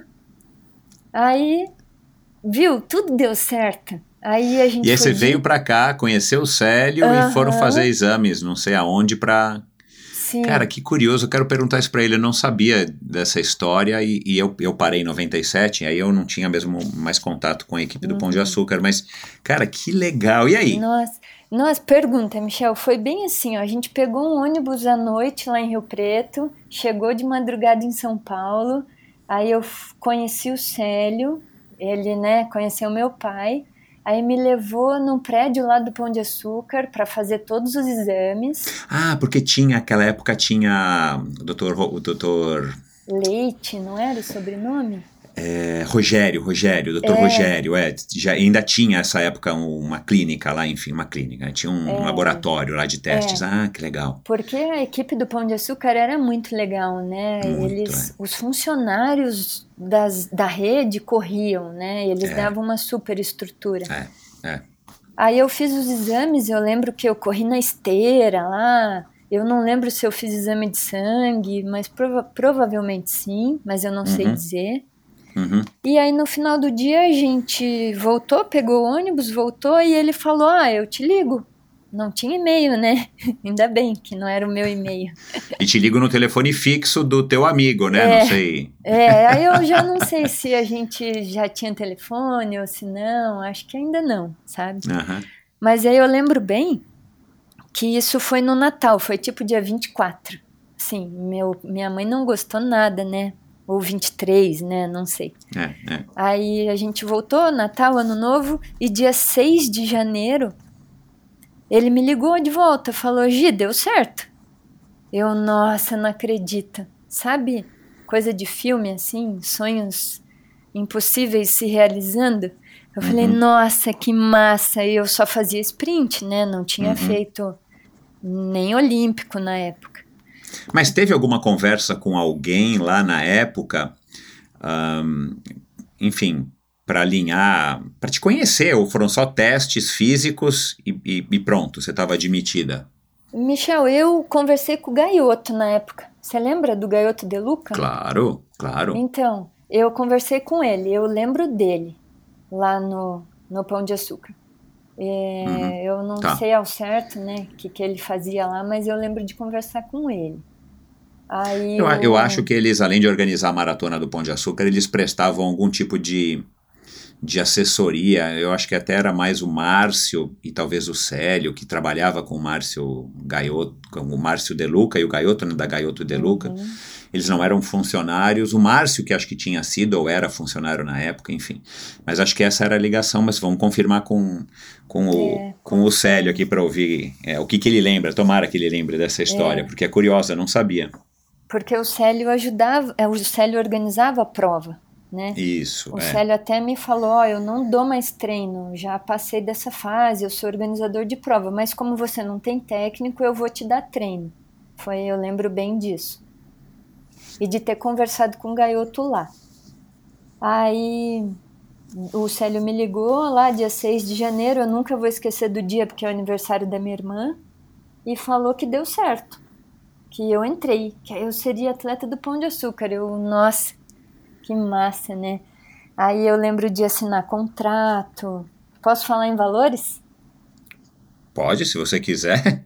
Sabe qual foi? Eles, eles deixaram bem claro assim: ó, a gente vai fazer uma experiência de seis meses. Se você mostrar serviço, a gente renova e aí os contratos são anuais. Uhum, Aí o meu primeiro contrato foi de 500 reais por mês. uhum. Aí imagina, eu achei o máximo. É, isso né? deve ser é, 98, 99. É, Sei lá, eu, também não tenho muita noção, mas deve ser hoje talvez algo como mil, mil e quinhentos reais, né? é. Não mas era talvez muito. como mil e quinhentos. Eu lembro que não era muito, mas para quem não tinha nada era ótimo, né? Não, e aí, e outra, né? Assim, foi uma coisa que caiu no teu colo, você não tinha nem tantos resultados assim, né? Você era uma promessa, né? Você não estava Uhum. entregando ainda uma coisa certa. E, e o fato de teu amigo ter mandado Uhum. e-mails, não sei para quem, o Célio ter te ligado, cara. Responder, aham. Não, e ter conseguido uma vaga no Pão de Açúcar, porque eu não me recordo muito bem, né, como, como que eu fui selecionado para fazer parte da equipe Pão de Açúcar. Mas não era uma coisa que qualquer um fazia parte, não, era, era a melhor equipe do Brasil, né? Tava lá Leandro, Manzan, Fernanda Keller, um tempão, enfim. É, Armando, acho que teve, né? Zezé, Moreira, quer dizer, não era qualquer um. Então, assim, você foi uma, uma sortuda, claro. Assim, sortuda nesse sentido, mas claro, teus resultados de alguma maneira impressionaram ao Célio e ao Gaioto e a, e a quem dirigia a equipe na época, né? Uhum. É exato, porque eu acho assim, eu não tenho certeza disso, mas isso, ó, Michel, era 99, início de 99. E em 2000 o triatlon ia entrar nos Jogos Olímpicos, lembra? Uhum. Como É, entrou, né? É, Entrou, em Sydney, é. Então, o Pão de Açúcar estava montando uma equipe olímpica. Entendeu? Ah, tá Então- certo. Agora tá. É, isso mesmo, tá né, certo. faz sentido. Faz sentido. Eu não, eu- ninguém me falou isso, mas né, pensando agora faz sentido. Então, Faz sentido, é. a Zezé Moreira e a Márcia Ferreira já estavam quase parando, que Aham. eram as atletas né, de Mais veteranas. É. é. E aí o Pão de Açúcar estava montando a equipe. Aí o, o destaque era Mariano Rata, Sandra Soldan é, e Carla Moreno. Tá, eram as três A Carla e a. Mariana já passa, a Carla e a Sandra já passaram por aqui. Eu tô devendo aí pra Mariana a conversa, Uhum. mas é, são duas mega, foram duas mega atletas, né? Sim, as três, né, eram... E As eu três, era mais é. nova que elas, É. então eu acredito que eu entrei ali como a quarta atleta que não vai para essa Olimpíada, mas pode ir para outra, entendeu? Mas aí, eu já é. estava ali. E quem Uhum. entrou comigo foi o Santiago, Santiago Ascenso. A gente, Ah, que também É, já passou é por do aqui. que mesmo- legal, a gente cara, é do que mesmo ano. Eu acho que a gente tem a mesma idade até. Aham. Ele é um pouco mais novo, meses, assim. Então eu lembro da gente, os dois serem os mais novos da equipe. Que legal, meu. Então a gente não. Né, eu acho que a gente não tinha muito é, responsabilidade, mas a gente estava na melhor equipe do país, né? Bem que você falou aí, todo mundo queria entrar no Pão de Açúcar. Pois é, pois é. Então foi assim. É, Ah. E aí você teve que se mudar para São Paulo? Não. Aí você continuou em São José e aí, enfim, de alguma maneira vocês montavam um calendário e você aí sim começou a, a participar das provas, né? É, eu aí eu estava morando em São Carlos já por causa da universidade. Ah, claro, isso é. é. E um pouco aí- mais perto. É, eu ia muito a São Paulo competir, muita, muita coisa do Pão de Açúcar, com a Bílio, com o João Paulo, era super legal, eles super valorizavam os É, atletas, né? bons tempos. É. E a gente não precisava mo- morar em São Paulo, mas o Marcos Paulo, que já era o head coach, né, do Pão de Açúcar, É, dos corredores, verdade. da equipe de corrida do É. Pão de Açúcar, É. ele falava pra gente, ó, o dinheiro tá aqui. Bem Marcos Paulo, né? o dinheiro tá aqui, tudo gira aqui. Se vocês, é. vocês não são obrigados a morar aqui, mas se vocês quiserem vir, mas eu nunca quis, sabe? Eu uhum. confiava no Célio, eu, né, tava fazendo faculdade, eu não fui, não cheguei a morar em São Paulo. Uhum. Mas ia a tua faculdade, a tua, a tua relação com a faculdade, ela não ficou um pouco estremecida? Você pensou em trancar? Ou você já estava determinada a pelo menos terminar esses quatro anos e aí sim, eventualmente, seguir a carreira como triatleta? Nossa, ficou totalmente estremecida. Totalmente, porque aí eu comecei a viajar muito. Eu comecei a perder muita aula. E aí teve professor que não, né, não aceitou, não entendeu, me reprovou por falta. Matérias que eu tinha aula sábado, putz, essa eu nunca fazia, sabe? Aí um professor desse me reprovou, eu levava a cartinha lá da confederação, que eu estava em mundial, que eu estava, mas não teve jeito. Eu comecei a me, me irritar com a faculdade. Eu comecei, putz, está me atrapalhando esse negócio. Eu sei que eu tenho que estudar, mas está me atrapalhando. Uhum. Aí eu tranquei e também foi por outro motivo que eu resolvi mudar de cidade, que eu vim para Curitiba que uhum. aí o Célio já não estava mais me dando muito treino, né? Eu já estava precisando de mais atenção, um técnico presencial, né? Aí é, você já estava pra... também evoluindo, né?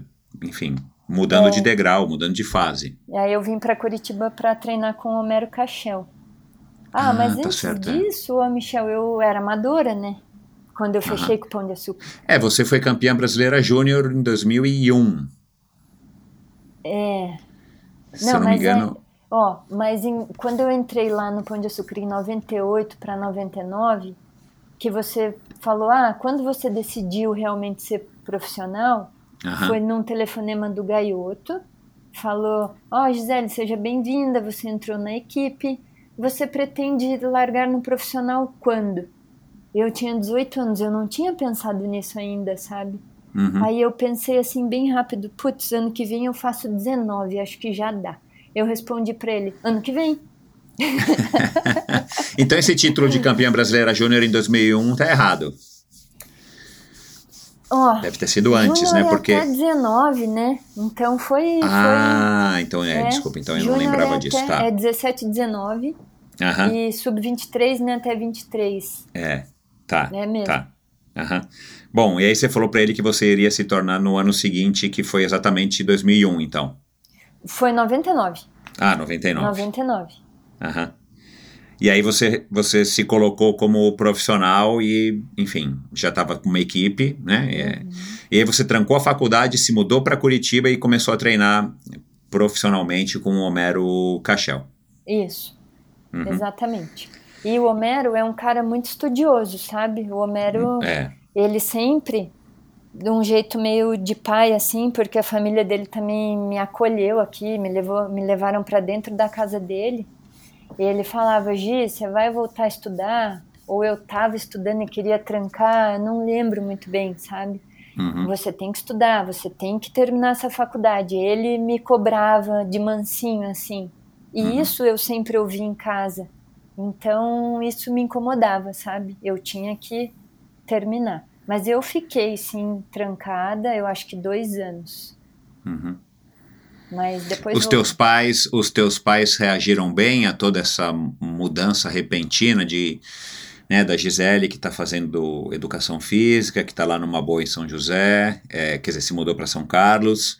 É, de São Carlos, de repente, é uma triatleta contratada pelo Pão de Açúcar, não vai para São Paulo, mas em algum momento você resolve ir para Curitiba. Teus pais estavam ok com isso? Então, minha mãe fala que eu sempre ligo para dar uma notícia boa.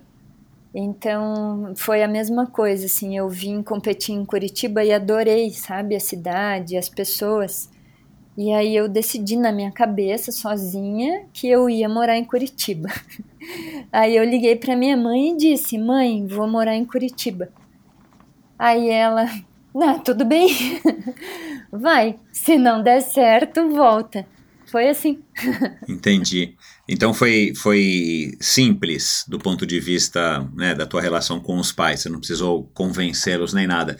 Mas eu imagino que deva ter tido, claro, aquela preocupação, né? Onde você vai morar onde, como é que você vai pagar para morar aí, enfim, quem que é esse Homero, né? Uhum. Porque, né, enfim, você ainda tem 18, 19, 20 anos, existe essa preocupação, né? Uhum. Ah, com certeza teve, né, Michel? Mas eu acho que eles devem ter trabalhado muito isso entre eles dois, sem passar muito para mim, sabe? Não, e, você, Mas- e você não era o tipo da filha que dava trabalho nesse sentido, né? De, de, de dar preocupação, enfim, você era uma menina responsável, passou em primeiro no vestibular, né? Estudava, era campeã de esporte, quer dizer, você estava atendendo também, pelo menos, a maior parte das expectativas deles, né? Nesse sentido de tranquilidade. É, é, eu não via isso, tudo isso, né? Mas eu acho que Aham. sim, né? Uhum. Então, acho que eles. Mas eu lembro que logo que eu me mudei, achei um apartamento, a minha mãe veio, sabe? Eu acho que, né, para checar, para ver como era, conheceu todo mundo, conheceu o Homero, conheceu a esposa. O Homero tem três filhos, eles eram pequenos. Então, eles vieram ver, sabe? Uhum. Mas foi, eu não lembro de ter tido problema não. Foi tranquilo. Uhum. Bom, e aí morando em morando em Curitiba, treinando com Homero, aí você, enfim, passou uns bons anos com ele e tendo resultados que eu acredito que tenham sido os resultados mais expressivos aí da tua carreira, né? Você chegou a ser até atleta reserva dos Jogos de Atenas em 2004, né? Que, que de novo, não era... Não, é, eu, eu tava pensando aqui, lembrando enquanto você falava, Gisele, essa época que você que você se tornou triatleta, né, no final dos anos 90 e, e, e o começo do triatlo nas Olimpíadas em 2000, Sydney e tal, cara, é, é, talvez, aí você dá sua opinião, mas eu acho que foi um, uma época onde o triatlon feminino talvez fosse mais competitivo do que em outras épocas, ou não? Porque só tinha menina fera nessa época, né? Uhum. Quer dizer, só, tinham muitas meninas boas, Muitas, né? É. Foi sim, Michel, foi porque eu lembro é, que a gente largava. Tinha muitas meninas na linha ali, sabe? Alinhadas Uhum. para largar. É, tinha uma chilena que morava aqui, tinha né, as que estavam parando, as que estavam começando. Ó, vou falar os nomes aí, você vai conhecer todo mundo, tenho certeza. Uhum. Zezé Moreira, Márcia Claro. Ferreira, Adriana Piasecki. Uhum. Fernanda Keller, a Fernanda fez uns triatlons olímpicos com a gente, Uhum. né? Acho que por causa É, era uma época que ela ainda estava, né, ela assim, ela beliscava bem, né, porque aqui no Uhum. Brasil o que mais tinha era o triatlon curto, né, olímpico, é. É, a Rosana Merino, eu não cheguei a competir, mas eu conheci a Rosana muito bem. Uhum. Ela já tinha, já estava virando técnica. Aí Uhum. tinha Mariano Rata, Sandra Soldan, Carla Moreno, eu, a Aglaé Menezes, Nossa, a Glá é novinha, É. é. tinha Ana Bocaneira. A Ana Bocaneira a Ah, gente é. sempre brigava ali, sempre disputava, Uhum. sabe? Então tinha muita gente. Era... Muita, então. É, eu vou, eu vou te falar, assim, talvez tirando o comecinho da época do, do, da, da- do triatlo no Brasil, que tinham boas mulheres, inclusive Fernanda Keller ainda, Uhum. é, quer dizer, já despontando, eu vou te falar que eu acho que essa época aí tenha sido talvez a época onde o triatlon feminino é, tenha sido mais disputado, viu, até hoje, depois da primeira leva das meninas, porque é, esses nomes todos, né, e muitas delas já passaram por aqui, não sei se você já chegou a ouvir a Glaé, a própria Piasek, a Rosana, a Sandra, como eu falei, a Carla, cara, eram, eram atletas, assim, de, de, de, de, enfim, de altíssimo nível, né, você pegou uma, uma competição boa, né, por sorte Sim. você era mais nova, né, Uhum. ou quase a A mais Vanessa- nova. A Vanessa Cabrini, Cabrini. de Curitiba. Eram Uhum. meninas muito boas, porque é, não, não existia o triatleta, existia o ex-nadador que virou triatleta, lembra? Aham. Então, é, essa minha geração, eu falo que é minha, né? É, todo mundo veio da natação. Então, É. eram atletas muito fortes já, É, né? concordo. Então, foi. f- Eu acho que sim, que foi uma geração muito forte, porque tinha muita gente competindo. E a gente Uhum. não sabia quem ia ganhar. Cada Uhum. prova era uma história. Isso é muito bom, né? Então, é, fica assim, é, é, é claro, né, a gente gosta de ganhar, mas a gente gosta de ganhar quando a gente está competindo com pessoas, pelo menos de um nível parecido com o nosso, né, ganhar de lavada não tem graça. É, e aí, né, que eu tô vendo aqui os títulos. é, você foi campeã então brasileira júnior em 2001, depois você foi bicampeã do Mundialito de Fast Triathlon, né, que, que, que dá saudades, 2003, 2005, campeã pan-americana em 2003, campeã pan-americana de aquathlon em 2003, é, campeã por equipes dos sul-americanos. 2003 foi um ano excepcional para você, né? Foi campeã de novo brasileira agora de sub-23 e campeã do Troféu Brasil, né? É, que, que, enfim, que é, era e, e foi por muitos anos o, o principal campeonato brasileiro de, tri, é, de triatlon no Brasil, né? Não era o brasileiro, mas era o principal campeonato, né? É, 2003 e 2004 foram meus melhores anos. Que você É. ganhou o Internacional de Santos, cara, em 2004. Olha isso, meu. Isso aí foi inacreditável, né? É esse título. Mas se a gente olhar pra trás, ó, se eu comecei a fazer triatlo em 93 e meu melhor ano foi 2003, são 10 anos de treino, né? Não, então, mas é, então, e aí a gente pode discutir um pouco isso, ainda mais hoje você também como treinadora, mas é, começar na idade que você começou, vindo da natação, cara, é fabuloso, né? Porque você nadou dos 8 aos, sei lá, 16, 17, mas já começou a praticar triatlon esporadicamente a partir dos 14, 15. E, e aí você já veio de uma base boa, porque, cara, tem aquele, aquele, aquele, aquela máxima, né? Ou você aprende a nadar quando é criança, ou você não vai aprender a nadar nunca. Nadar que eu digo, nadar como você nada e não como eu nado, né? E- e na minha época de, de triatleta, até que eu nadava razoavelmente bem em termos de, de tempo, mas o Marcos Paulo sempre me criticou. Era fácil saber quem era o Michel nadando, porque era o cara que mais espirrava água lá no meio do lago, do mar. É, e eu não tive o privilégio de aprender a nadar quando era garoto, eu fui direto para o polo aquático. Mas é, pensando bem na tua história, e talvez até tenha a ver com a sua longevidade, o fato de você ter tido esse histórico de, né, que eu acabei de falar, nada a partir dos oito, é, e nada razoavelmente bem, não sei se é uma mega campeã, mas de repente quando você migra para o triatlo e você teve facilidade com, com a bike, e uma escola legal com a bike, é, eu quero só saber um pouco da tua corrida, e de repente você começa a correr e com 17, 18 anos você entra no triatlon é, e já consegue é, entrar numa equipe legal, com técnicos que te ajudaram também, com certeza tem uma parte boa aí de responsabilidade deles. Ah, você, cara, quando você tem 2000, é, quando você está em 2003, 2004, você já tem uma bela de uma base no triatlon, mas ao mesmo tempo você ainda é jovem, tem a, a energia que é preciso ter e não está tão desgastada, porque tudo foi uma questão de evolução, né? Foi, você foi evoluindo à medida que você foi ficando mais velha e mais escolada no triatlon, né? Isso. E eu tive o meu primeiro técnico de natação lá, ele falava muito que a gente tinha que ter paciência, sabe? Calma, calma, paciência, treina, precisa de anos. Então, eu já aprendi isso desde o início. Então, Uhum. eu queria ir muito longe, mas eu sabia que ia demorar. E, aí para eu- você era ok. ok, eu não tinha. Isso para nunca me incomodou. E aí o Célio, sendo meu primeiro treinador, ele, eu falava, Célio, eu quero correr rápido, eu quero correr igual eu nado, igual eu pedalo. Ele falava, calma, Gi, calma. Eu não vou te encher de treino de corrida porque você ainda é muito nova, você vai se machucar. Calma, você quer correr para 40 minutos? Eu lembro desse número, né, mágico. Eu falava, quero. Ele, então, você vai correr, mas vai demorar, não vou fazer você correr agora porque eu vou te machucar. Sabe? Então, desde o início eu ouvi calma, calma, paciência. É, a gente falava com os gringos, né, no Internacional de Santos, lá, aquela tietagem, depois da prova tinha festa. Eu lembro do Oscar Galindes, é, da gente conversar com ele, ele falar, ó, oh, eu demorei oito anos para ganhar uma prova. Então era, eram tempos diferentes, né? É.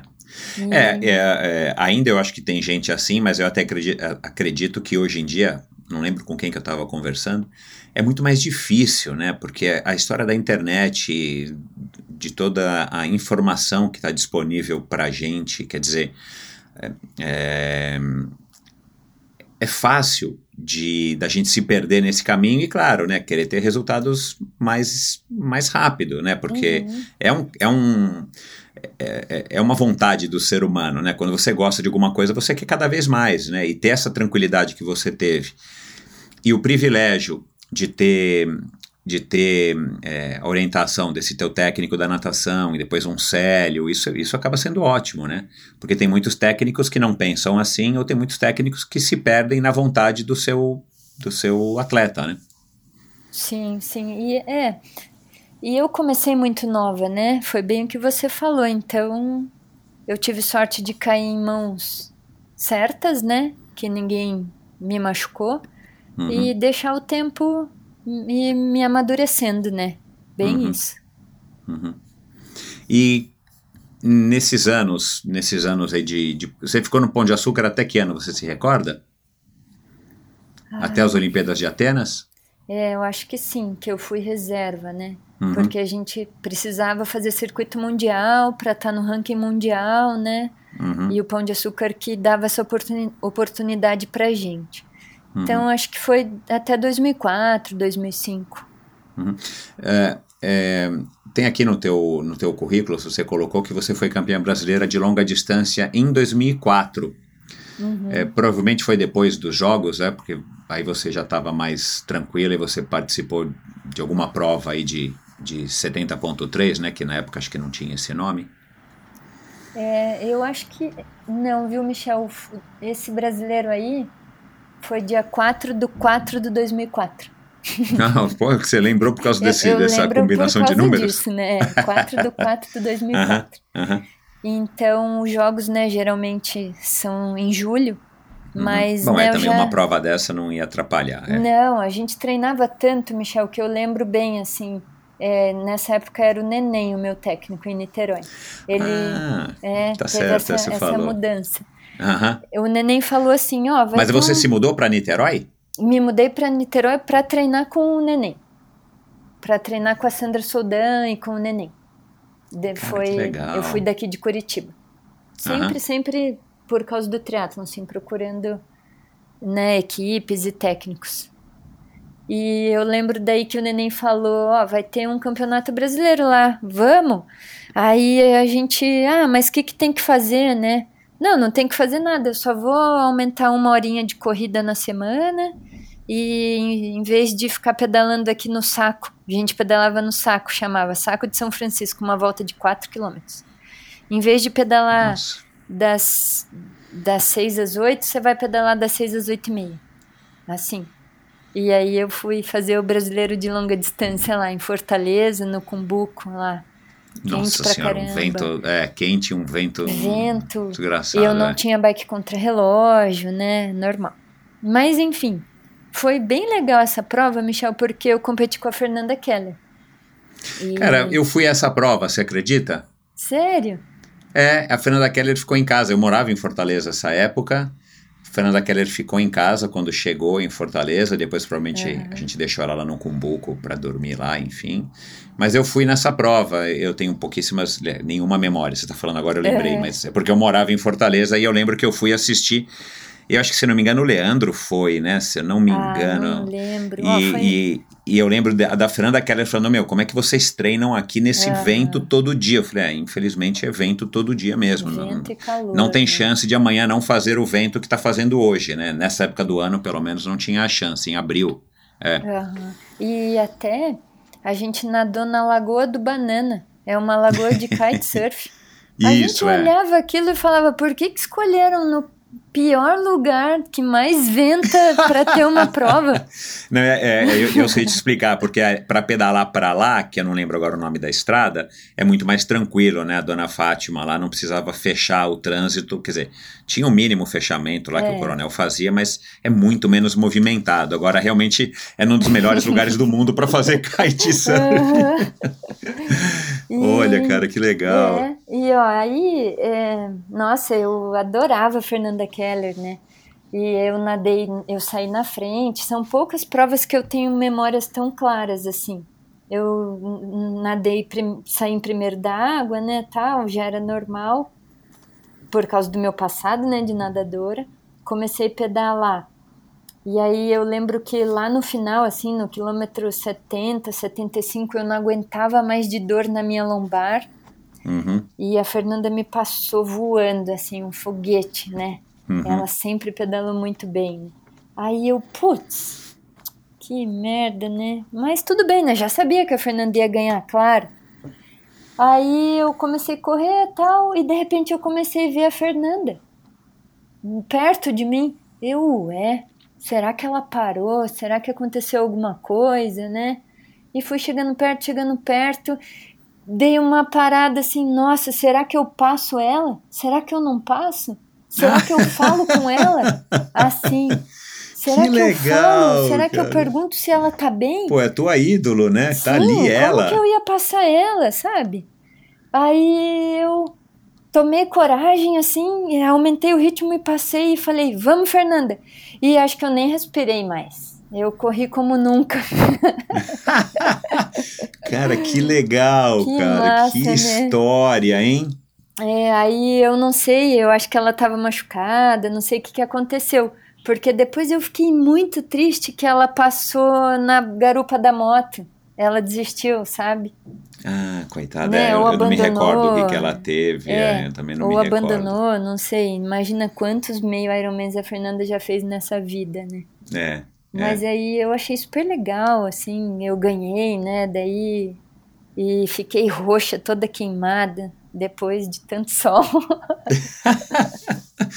É, essa foi a primeira prova que você tinha feito é, até então de, de meio Ironman ou é, você já tinha tido alguma experiência?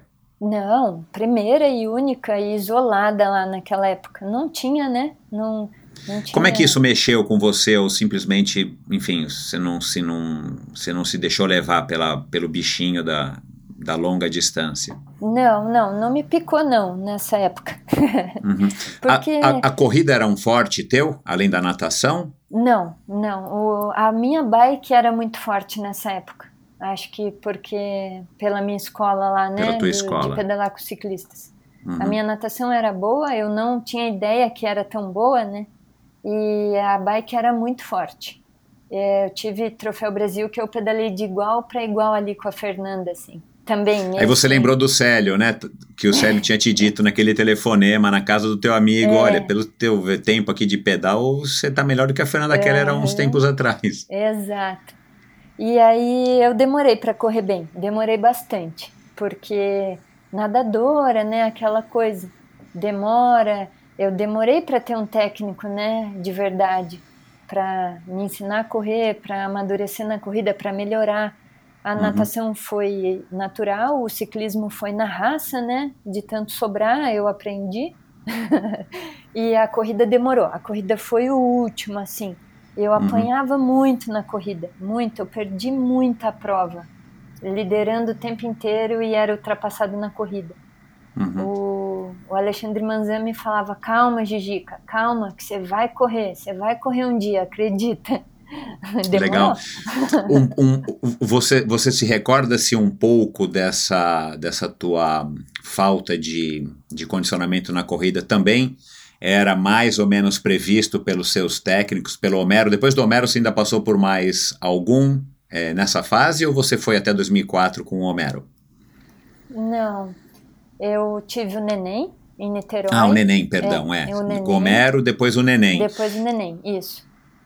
E tinha a ver com a- o fato deles terem te dito, calma, que a corrida não adianta a gente jogar muita corrida pra você, ou nessa altura você já estava com uma corrida, assim, treinando um volume satisfatório de corrida ao ponto de ter, de esperar resultados melhores? Já, já, já tava Ah, tá. correndo mais, já tava naquela fase de às vezes ter duas pistas por semana.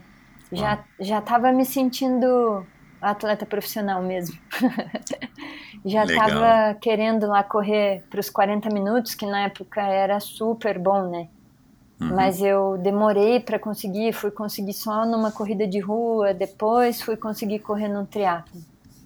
E você foi o tipo de atleta nessa época, é, como você vinha sendo até então, quando você se profissionalizou, super dedicada, certinha, você, enfim, não, não vacilava nos treinos, né? não ia dormir tarde, não derrapava, você, você procurava seguir de fato essa, essa, esse regime espartano, a vida espartana de um, de um, de um atleta? Sim, Michel, sempre. Mas e você era- curtia isso, era uma coisa Sim, natural para você. Isso que eu ia falar, era natural, sabe? Eu adorava treinar, eu não gostava de sair, eu nunca gostei, até tentei, mas me arrependia, não me sentia bem, sabe? Uhum. E eu fazia tudo, tudo e mais um pouco. Eu era a primeira a chegar, a última a sair, em cada sessão. Eu queria Uhum. fazer duplo, sabe? É. Eu queria melhorar, eu sempre tive isso, assim, que eu precisava ser melhor um pouquinho. Você vê, né, aquilo que a gente conversou no começo. Eu, eu, eu arrisquei de você falando que, que isso é uma coisa que tá nata em você, que já veio, né, com, com você, tá no teu chip. E é um perfil de quem pode se dar bem no triatlo. E claro, de fato você acabou se dando bem, porque é, o Manzan é a única exceção, né? Nós conversamos aqui, ele, ele era o cara que não gostava dessa, dessa, desse regime de, de treinar assim espartanamente, é, muito embora ele conseguiu resultados né, que, que nenhum brasileiro, exceto o Leandro, conseguiu até hoje. Mas é um caso à parte. Agora, o triatlon ele atrai esse tipo de pessoa também, né? Você acredita que foi o triatlon que te escolheu e não foi você que escolheu o triatlon? Com certeza, com certeza foi o triatlon que me escolheu, porque nem existia, né? É, não tinha nada, não sabia nada de triatlon. E, e acho que eu caí no esporte certo. Legal. E você se deu bem, pelo jeito se deu, né? Mas queria que você falasse um pouco sobre isso. Você é, ficou morando sozinha já a partir sozinha, né? Sem teus pais a partir dos 16. Uhum. Um, depois você se mudou para São Carlos para fazer faculdade. E aí sozinha, assim, sem familiares, né? Uhum. Depois você sai de São Carlos e vai para para onde que você foi? Para Curitiba. Pra Curitiba. uhum. Aí depois de Curitiba você vai para Niterói. É, pra Niterói. Para Niterói. E depois de Niterói para onde mesmo? Então, deixa eu lembrar. É, mas enfim, você, se- você, você se adaptou bem também a essa vida, ahm, enfim, sem a família, e eu não sei se você era muito social, de ter amigos, ou os amigos eram os amigos que treinavam com você. Você disse que o Homero te recebeu na casa dele, enfim, te, te adotou como mais uma filha e tal. Mas uma coisa é você estar no seu ambiente, lá em São José do Rio Preto, onde você conhece as pessoas, você tem amigas, amigos, tem familiares, tem tua irmã, tem teu irmão. Uma coisa é você estar né, na casa do teu treinador ou na cidade do teu treinador, onde você está lá para treinar, né? É, mas de novo, assim, foi natural, sabe? Acho que porque os meus pais, né, se mudaram muito cedo, aí a gente não ficou dependente dessa presença deles, né? Uhum. Então foi muito natural, porque eu sempre me mudei achando que o próximo lugar seria melhor. Então eu era muito focada, assim, eu só pensava no treino. Ah, Uhum. em Curitiba eu saio pedalando de casa e já vou para a estrada. A natação é aqui, a- é- os parques são ótimos. Eu sempre pensava nisso primeiro. As amizades, o convívio social vinha depois. Uau. É, é o estilo de vida que a gente vê no, do- dos americanos, por exemplo, né? Que fazem a faculdade numa outra cidade, depois se mudam para uma outra cidade, depois se mudam para uma outra cidade a trabalho ou para treinar, né? No caso dos atletas. É uma vida meio nômade em busca sempre das melhores condições. Você, Condições, aham. você buscou isso, não sei, eu não conheço, pelo menos aqui no Endorfina, não passou ninguém que tenha tido um estilo de vida assim tão profissional nesse sentido, né? De Aham. tipo, não, não, não preciso ficar com meus pais, não preciso ficar com, com a minha irmã, não preciso ficar na cidade onde eu, enfim, eu posso ir para onde o triatlon me chamar, onde eu achar que eu tenho melhores condições de evoluir. Você, você alimentava o sonho de ir para as Olimpíadas como um sonho máximo? Eu entendi que você também tinha mais ou menos esse compromisso, esse papel dentro do Pão de Açúcar, mas era uma coisa que desde menininha lá na natação, em São José, você achava que, nossa, as Olimpíadas são o máximo, ou era simplesmente iria acontecer se tivesse que acontecer, você não tinha essa, esse sonho, vamos dizer, de participar de uns jogos? Por exemplo, você ter sido reserva de Atenas, foi uma coisa frustrante, puxa, bati na trave, ou simplesmente foi, enfim, você, você levou numa boa? Ah, eu tinha sim a vontade, o sonho. Eu achava que era o máximo do esporte. Porque a gente não falava em longa distância ainda, não falava em Ironman. É, eu não- não sabia esse de glamour, Kona, né? É. né, um pouco, né, por vocês, né, pela Fernanda, muito, mas eu não pensava em Kona. né? Eu não Uhum. pensava em Ironman, eu pensava em Jogos Olímpicos mesmo. Uhum. É... Não, não posso dizer que foi frustrante. Eu não lembro de ter ficado decepcionada, assim. Uhum. Uhum. É, depois, né, pela evolução das atletas da nossa idade, é, eu achei que em 2008 eu iria. Aí Ah, sim tá. pode ter sido um pouco frustrante, sabe? Porque em 2000 e 2004 as meninas eram muito boas, Michel. A Sandra, É. a Mariana e a Carla, é, elas ficavam entre as 10 melhores do mundo. Ranking Uhum. mundial, elas eram top 10. E É. eu cheguei a ser 67 do mundo. É, É, animal também. É que é ótimo, mas, mas não é Mas- top 10 ou top não 20. É. É. Para competir realmente, tinha que ser top 50. Uhum. Top 100 naquela época, né? Hoje é diferente. É, se tivesse entre os 100 melhores do mundo, a gente era elegível à vaga. Uhum. Mas como o Brasil tinha quatro atletas entre os 100, cinco até com a Ana Bocaneira, Uhum. as três melhores que iam, né? Uhum. Então, eu aceitava aquilo por ser a mais nova das três, mas eu queria ser uma das três, sabe? Muito. Uhum. E aí, naturalmente, seria em 2008, né? Uhum. Mas aí eu comecei a ter outros problemas, outras preocupações, né? Aí eu tive, passei por uma cirurgia no pé. Aí eu comecei a correr muito, treinar muita corrida. Aí chegou a hora de eu treinar muito, né? Com perto dos 25 anos lá. E eu queria muito, eu treinava com a Sandra. E eu via que, nossa, ela não não é de outro mundo, ela é desse mundo. Então eu também posso ser, sabe? Eu sempre observei, me espelhei muito em quem estava ali do meu lado. Uhum. E só que eu machuquei, lesionei, saí do pão de açúcar. Um cara magrelo e alto lá entrou no meu lugar, um tal de Rinaldo Colucci. aí tudo bem, sabe? Também do interior, também é, caipira. De descalvado lá. Eu vi esse moleque, o Cali falou pra mim, Michel, olha só um parênteses. Um dia eu tava na borda da piscina, assim, do lado do Cali, lá em São Carlos. Eu não treinava com o Cali, mas o menino que morava comigo na República treinava. Aí às vezes eu ia lá com ele. O Cali falou bem assim pra mim, ó. Gisele, com aquele jeito caipira dele. Tem um menino lá em Descalvado, um nadador. Eu mandei ele dar um tiro de mil lá, ele correu 4 quilômetros.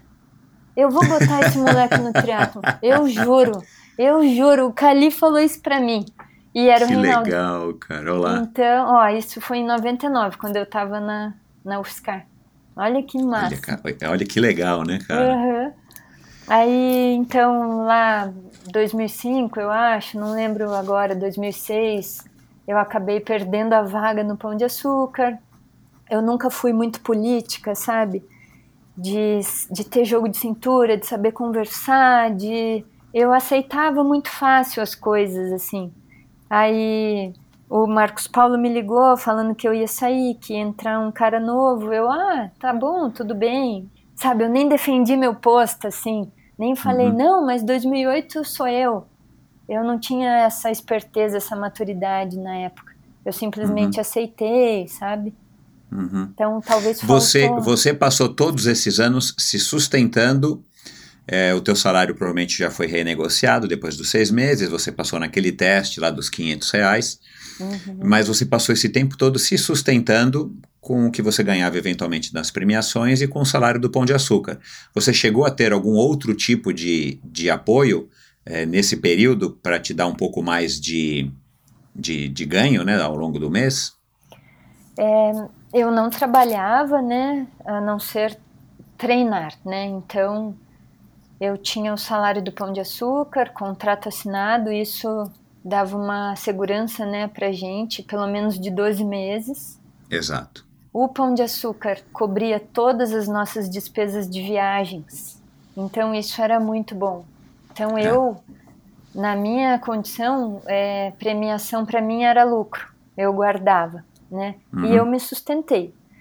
Era um pouco diferente, né? É, eu tinha patrocínio de marca esportiva. Eu lembro que eu fui da rainha, então Uhum. ganhava roupa e tênis e salário também.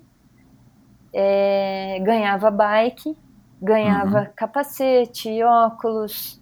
É, tem menos despesa, então acaba sobrando É. mais dinheiro, porque é um esporte caro, né? Ainda Uhum. mais com viagens, inscrições e tal, né? É, então eu me sustentei esses anos todos, consegui guardar dinheiro, é, consegui comprar um apartamento hoje, onde eu vivo. Foi nessa época. Que legal, Gisele, Foi- uau! Aham, Uau. foi super massa, assim. Com 23 anos, de novo, liguei pra minha mãe e falei: mãe, não vou pagar aluguel, não, vou fazer um financiamento.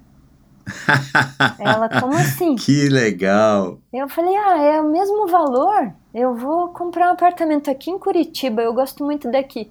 Eu comprei um AP aqui, com 23 anos já tinha um AP, e tudo, tudo do triatlo. Foi muito massa, assim, e conheci o mundo inteiro, né? Que isso não tem preço. Pois é, né? Você deve ter viajado bastante nessa época aí do. do enfim, é, de estar atrás dos pontos para se classificar, né? Sim, muito. A gente chegava, parecia que só desarrumava a mala, arrumava a mala e já viajava de novo. Eu cheguei até a levar a chave do carro do meu pai uma vez dentro da minha case. Esse foi meio complicado. Você, você também curtia essa fase de, de viajar, essa loucura de, né, enfim, avião, aeroporto principalmente, né, de ter que esperar voos, aí chega no hotel, né, no outro país, a cultura, o fuso. Isso foi uma fase que eu imagino que você deve ter curtido bastante. Muito, muito, Michel. Porque, de novo, ó, eu me espelhava muito nos atletas que estavam comigo. Então, se a Mariana Rata me deixava nervosa, porque ela é ligada no 220, tomara que ela ouça isso. Vai, vai ouvir. A Mariana ouve. Eu preciso gravar com ela. Mariana, eu sei, não esqueci de você. Calma. Ela tem que ter umas seis horas o podcast. Ela já falou. Nós vamos fazer duas de três. E, por- se- então, se por um lado ela me ligava assim, né, ela me fazia tudo mais rápido, por outro lado, o Leandro meditava, sabe? É, nossa, então eu curti muito, foi muito legal. Imagina, Michel, uma, uma criança lá, uma adolescente, não- a gente não tinha dinheiro pra nada, pra nada em casa, e de repente eu tava viajando o mundo inteiro. Era muito massa. É, eu muito tô aqui legal. imaginando, eu tô imaginando. E, e, e, e além, além de tudo isso, né, você tinha resultado, teve resultados excelentes, você ainda estava, né, de novo, né, na melhor equipe do Brasil, quer dizer, né, você estava com uma estrutura, com salário, contrato de 12 meses, quer dizer, é, é, quer dizer, você estava no melhor dos mundos que dava para ser no Brasil, né? né? A gente sabe que sempre pode melhorar, mas era o que tinha, você estava no topo do que tinha, né? É, é. Eu nunca tinha pensado isso, mas realmente é. Então, foi, foram anos, pra mim, muito, muito legais. Assim, eu aprendi muito com eles, com Alexandre, com Leandro, com a Mariana, com a Sandra, com a Carla. Com o Armando eu não cheguei a viajar muito, ele já estava parando. É. Mas foi, né, porque eu era a criança, né, da equipe. Uhum. Então eu só curtia. Aí, depois de 2004, você está aqui também no teu, no teu currículo. é, em 2006, você foi campeã universitária. E aí você falou que teve uma cirurgia e tal. E aí, né, teve esse, esse tempo de 2007, né, que eu falei para você aqui no, no- antes da gente gravar aqui, que é um, é um hiato. Mas você me explicou que você continuou competindo, né, entre 2007 até 2013 mas muito menos. Aí você começou a trabalhar, né? Enfim, me conta um pouco como é que foi essa fase é, que você não largou de fato o triatlon, mas você, enfim, é, resolveu compartilhar o caminho do triatlon com, com outras atividades.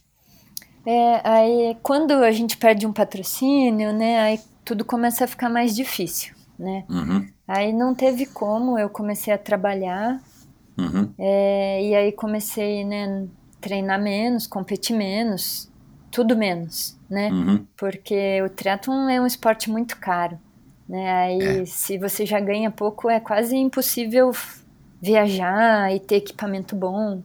Uhum. Então, esses anos eu fiquei bem off, assim, das grandes competições, sabe? Já não conseguia mais ir para um Troféu Brasil, assim.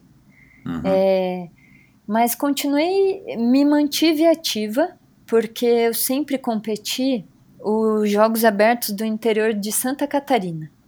Eu sempre fui contratada por Itajaí.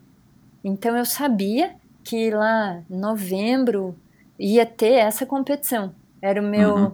Eu tinha um salário lá pequenininho, e mas no fim do ano eu tinha que estar tá pronta para essa prova.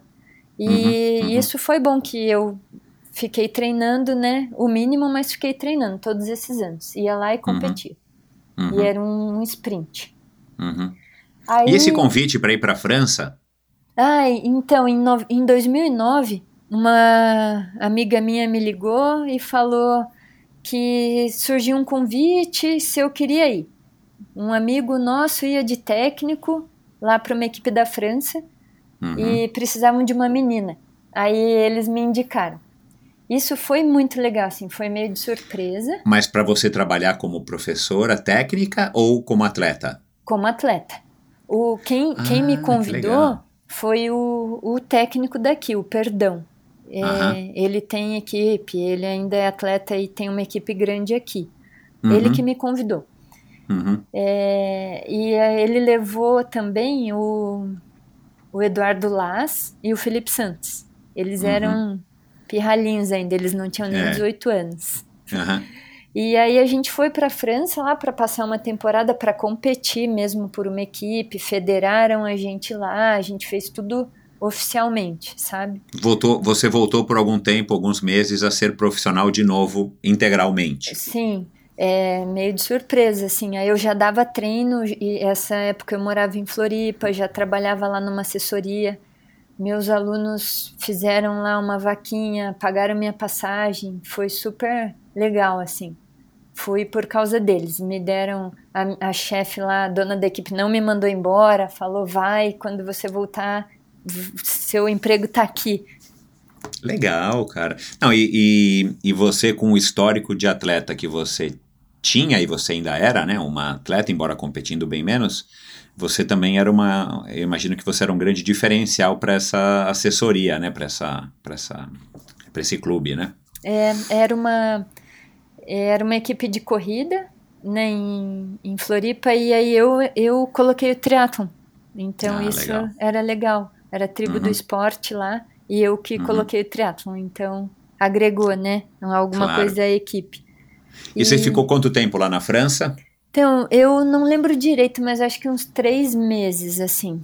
Eu fui para competir é, quatro provas oficiais mesmo lá do campeonato deles, porque lá o triatlon é bem diferente. São três divisões: D1, D2 e D3. A D1 é a mais forte, é a elite mesmo. É os atletas que a gente conhece, que a gente vê que fazem circuito mundial. Então, a D2 querendo ir para D1 e a D3 o iniciante mesmo, os mais jovens e tal. Então, a equipe da, da cidade que a gente foi era D2. E eles queriam muito ir para D1 e batiam na trave e não conseguiam. No feminino. O Perdão foi contratado como um técnico? Como técnico. É que, na verdade, tinha que ter um responsável por nós três. Sabe? Então ele uhum. foi, ele era mais velho, ele foi como técnico. Digo, mas ele foi contratado para ser técnico de vocês ou para ser técnico dessa equipe D2, por exemplo? Não, nosso só. Porque os meninos ah, não tá. tinham 18 anos, então eu acho que ele foi mais responsável ah, pelos entendi. meninos. Entendi, ele precisa, é, precisava de um adulto é, para levá-los. É. Entendi, entendi, e... entendi. E lá ele acabou sendo o técnico da equipe na natação, na borda da piscina. Uhum. Ele é muito bom na natação. Ele acabou uhum. sendo uhum. responsável pela natação e foi um sucesso lá. Porque lá eles não nadavam muito bem. e a uhum. gente chegou nadando super bem. Aí o feminino era na divisão 2. Aí eu fui e era uma super pressão, assim, o, o, antes da gente viajar, o técnico mandava, o chefe da equipe mandava uns e-mails assim: estejam prontos, cheguem aqui em forma. A gente vai decidir quem compete na véspera, sabe? Esse tipo de coisa que a gente não tem aqui. Uhum. E eu falava, meu Deus, eu trabalhando aqui seis, oito horas por dia, treinando do jeito que dá, vou passar vergonha, né? Nossa, será que eu vou conseguir competir? Fui bem na incerteza, assim. E chegando lá, nossa, eu fui muito bem, Michel. Muito, muito. Porque aí eu fui. Eu tava lá só pra treinar e competir, né? Aí eu não precisava trabalhar, não precisava ficar na correria do dia a dia. Aí eu uhum. voltei lá, aquele meu, aquela minha vida de atleta profissional. E aí uhum. tudo fluiu. Eu acho que eu ganhei oito provas lá. Foi, Caramba, foi que legal, meu. Uhum. Eu ganhei quase todas. A gente fez as oficiais, né? Que valia ponto por equipe. E eu fiz tudo que aparecia né, no verão lá tem prova todo final de semana. Pois é. Várias é. provas. É, a temporada é mais curta, então. Condensa muito. A gente recebia é. um livrinho assim com todas as provas. Era muita prova. Eu cheguei a competir lá sábado e domingo, em cidades diferentes. Uau, meu, que então, legal. Foi, foi espetacular, assim. Acendeu a chama de novo, sabe? Aham. Isso é, foi... e, vivendo como, e vivendo como profissional, né? Enfim, num país de primeiro mundo também é uma delícia. Você está viajando, está lá com os meninos, tudo é novidade. E, e, e, você desempenhando, quer dizer, de novo você estava aí no melhor dos mundos mesmo, né? É, verdade. E aí a gente ganhava dinheiro, né, numa prova ou outra e conseguia ficar lá, conseguia comprar. Eu lembro que eu comprei uma roupa de borracha, sabe? Umas uhum. pequenas conquistas assim que eram, que vão motivando, né? É, é. Eram enormes, na verdade, né? Mas a gente, quando tá inserido, não vê muito, né? Uhum. Você tinha já planos é, que você se recorde de, de o que, que você faria no futuro? Como é que, como é que você estava encarando o fato de você estar tá mais ou menos é, um pouco mais afastada do triatlon durante esse período? De repente vem isso é, esse convite também uma super sorte, né? Num, num, enfim, você deve saber por que, que te chamaram, mas foi um golpe de sorte muito grande.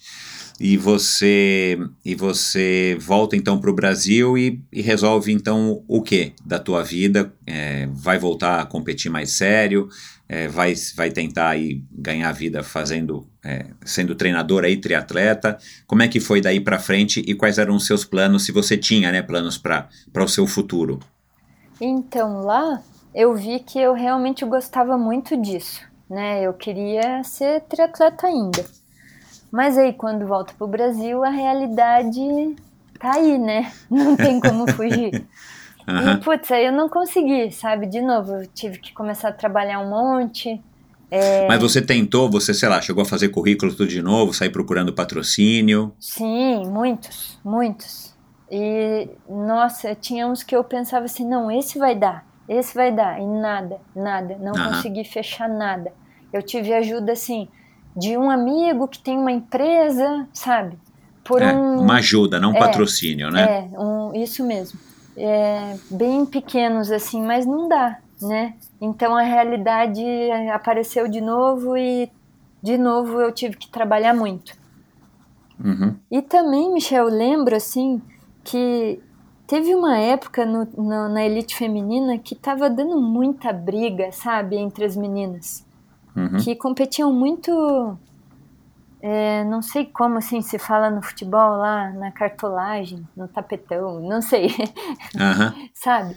Que, putz, era muito regulamento debaixo do braço, era muita briga. Putz, isso me incomodava, sabe? Me uhum. incomodava uhum. muito, assim, muito entrar com recurso. Ai, uma manda outra filmar e, sabe? Putz, isso eu perdi um pouco tesão, assim, também pelo uh -huh. esporte. Uh -huh. né? Como uh -huh. já eh, nós éramos muito poucas mulheres e ainda tinha isso, isso me incomodou. Eu falei, não, eu não quero isso, isso não sou eu, sabe? Então teve um período aí que eu me afastei realmente uhum. que eu não queria mais, eu nem ia assistir o Iron Man, nem em Florianópolis, morando em Florianópolis. Eu não. Eu fiquei meio desgostosa. Você resolveu se afastar. É, desgost... ficou desgostosa, isso aí. É. Aí esse. Eu acho que isso foram uns dois anos no máximo. Foi 2011, 2012, assim. Que eu tava naquela. Tenta, né, mas não consegue, aí vai competir, aí acontecia essas histórias chatas, assim. Aí eu, ah, deu, né? Já deu o que tinha que dar, me afastei. Aí fui, uhum. fui surfar, fui jogar tênis, fazer coisas que eu nunca, nunca tinha feito. Uhum. Eu gostei, adorei. Só que aí chega, chega uma hora assim que eu falava, putz, tinha que competir isso aqui, né? aí eu, eu já tava jogando tênis por três horas seguidas fazia uhum. minha aula, fazia outras duas aulas e tava lá cheia de gás ainda, sabe? Meu professor falava: Meu Deus, você não acaba a pilha? né? Por causa do histórico aí, né? De treinar claro, a vida inteira. Um coração gigante, né? um é. pulmão enorme. Aí eu falava: Putz, tinha que competir isso aqui, né? Mas eu não sabia nem sacar, sabe? No tênis. Sei. Aí sei. isso eu tive clareza na minha mente e eu não entrei nunca numa competição de tênis mas eu adorava. Uhum. Aí comecei a surfar, aí comecei, putz, vou voltar a nadar, sabe? Ah, fazia canoa havaiana lá em Floripa. Aí um dia eu resolvi voltar nadando do treino. de lycra, Uau. só sofri lá, fiquei carregando peso. Mas aí isso fez com que eu, putz, eu tá faltando alguma coisa, sabe? Tá eu vou ter que voltar pro triatlo. Eu tava vazia por dentro. Uhum. Eu não tava trabalhando na área. Olha só, até sair da área eu saí. Tava trabalhando com turismo, com hospedagem lá em Floripa. Só que uhum. fui ficando muito triste, assim, e percebi um dia que, putz, vou voltar a fazer. Vou voltar a competir. O fato, o fato de você estar em Floripa e Floripa ter se tornado, graças ao Ironman, uma cidade que tem o triatlon já fazendo parte da cultura, e todo mês de maio ter a prova, isso não, isso não, enfim, não mexia com você ou você conseguia se manter alheia, sei lá onde é que você morava e trabalhava? Então, eu morava na Lagoa, então não tinha contato não. No dia do Ironman, se a gente não fosse assistir a prova, a gente não tinha contato. Aham, eu fiquei aham. dois anos sem nem sair de casa nesse dia. Mas aí. A... Mas, mas assim, você não saía de casa propositadamente, mas você estava pensando é. no Iron Man, né? Porque você falava, não, hoje eu não vou sair de casa, não quero nem saber, não quero pra, nem ver é. alguém com a batata da perna pintada. Para não ver, realmente. É, era bem isso. não, não vou ver. Só que, Michel, lá tem muito triatleta, né? Então. Muito. Aí, como eu não sou Catarina, né? Aí eu tava morando lá todo mundo que me encontrava falava: E aí, você vai, não vai competir? Você vai fazer o Ironman? Você tá treinando? É, é, aí é. eu ficava, putz, será que as pessoas não sabem que eu tenho uma outra vida além do triatlo? Sabe, isso me incomodava assim, até eu parar e pensar, realmente, eu não tenho outra vida não ser o triatlo. Sensacional. Realmente, eu não sei fazer outra coisa. Cara, aí, que legal, é, meu. Vou voltar pro triatlo e já vou voltar pro Ironman. É, aí eu vou então fazer esse negócio, vai. E aí eu resolvi tentar de novo. Só que aí, né, triatlon olímpico não, não dava mais, né? Outros tempos, tudo. É, você perdeu, o, enfim, perdeu o trem, né? E você é, já estava ficando mais velha. É. E você morando na cidade do Ironman, quer dizer, uhum. você tinha alguma vantagem, pelo menos, né? Sim, sim. Aí foi quando eu decidi, não, vou treinar, mas vou competir no amador. Pensei bem assim. É. Tava tranquila, vou competir no amador. Aí vou fazer o Ironman em 2013 lá, dividi a inscrição em 10 vezes, né? Na época podia, né? E comecei a treinar pro Ironman de 2013, comecei a treinar em 2012 com Renato Dantas lá, com meu amigão. Aí, Michel, fui fazer triatlon de Pirassununga no fim do, do ano Célio. de 2012, do Célio, né? Uhum. Aí fiz no profissional, fiz cagada. Me inscrevi no profissional. Competi Puts. lá com a Vanessa Janine, com a Bruna Mann. E aí fiquei em segundo, eu falei, putz, Célio, mas eu vou competir no amador, no Ironman. Ele falou, não, você vai ter que competir na elite. Falei, não, mas eu não tenho mais nível. Gi, você ficou em segundo aqui. Aí eu tive que mandar e-mail para a organização do Ironman, me mudaram pro, pro profissional para competir em 2013. Acredita? Ah, aí eu fui, Michel, fui com um treino amador, porque a minha carga de trabalho era grande. E você E- trabalhando ainda, sei lá, no, na hotelaria, no turismo. em tudo, eu- é. Aí eu já tava hospitalidade. dando treino de novo, eu já continuava trabalhando na pousada, aí já era vida corrida de volta, sabe? Aham, aham. Treinava malemar e larguei na elite, né? Claro que eu Uhum. levei um uma pancada lá, né? Que não é brincadeira, né? E aí passei vergonha lá, caminhei, né, na maratona, claro, fiz 11 horas de prova. E aí eu, putz, eu tenho que fazer esse negócio bem feito, né? Não pode fazer assim. Não pode. Apesar dos pesares, você, você, a experiência foi válida, não foi uma coisa que aí você saiu de lá mais frustrada ainda e resolveu se afastar de novo do esporte. Não, foi válida. Foi válida, Uhum. mas sabe qual foi meu sentimento? É, putz, eu não, não sirvo para prova longa mesmo. Eu pensei isso, sabe? Né? Pela vida de triatlon olímpico e tudo mais, né? Aí eu desencanei de Ironman, assim, não, não vou fazer Ironman, vou fazer uns meios, challenge, né, que tava aparecendo na época. Exato. Aí eu comecei a treinar mais com menos pressão para fazer os, as provas de média distância. Uhum. E aí você fez algumas, né? Fiz. Aí cheguei, É. fiz bastante lá. Fiz É. o dash, fiz todos os challenges, fiz os 70.3. Uhum. Aí eu fiz bastante prova realmente. Mas sempre, de, ó, só te falando agora que eu pensei nisso. Sempre tentando ser melhor porque não era boa o suficiente, sabe? Sempre buscando, putz, na próxima eu tenho que ir melhor. Na próxima, então voltou aquilo que eu sentia lá quando era criança. Mas você já estava internamente, você já estava mais, mais, ahn, é, é, como é que eu posso dizer? Internamente você estava mais conformada que você não, não, primeiro que você não era também mais tão jovem, né? Você não era velha, você não é velha, mas você não era mais tão jovem. E a, e a vida mudou. Agora você tinha que trabalhar, né? Você estava, né? na- no mundo real, né? Então você também não tinha como se dedicar como uma profissional. O que, o que eu acho, né, na minha opinião, que os teus resultados eram muito bons para quem não era uma profissional, né?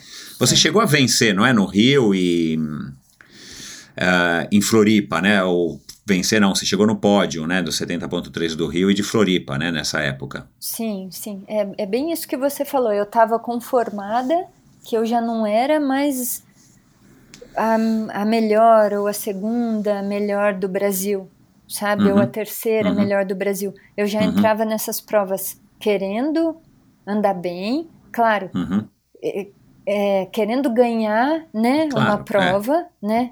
Mas eu sabia, e não é conformismo, é realidade, né? Realidade, É isso realidade. é. É É, saber, né, que tinha lá uma Pamela, uma Luísa Cravo, Bia, Bruna, que são meninas mais novas que eu, que estão melhores do que eu. Mas É. eu não deixava pagar aquilo de, putz, vai que eu consigo, sabe? Vou andar ali junto. Claro. É, quero andar ali no meio. Porque você tinha experiência, né? Você tinha bagagem e, e- e, de novo, você não tinha nada a perder, né? Isso, isso. Se, se, se ela- elas ganharem de você, ou essas meninas ou outras terem resultados melhores do que você, era o esperado. Sim. Né? Você que estava na vantagem. Né? Aham. Se você tivesse uma, uma vitória, um resultado melhor do que elas, o mérito era completamente teu e, e elas que, enfim, né?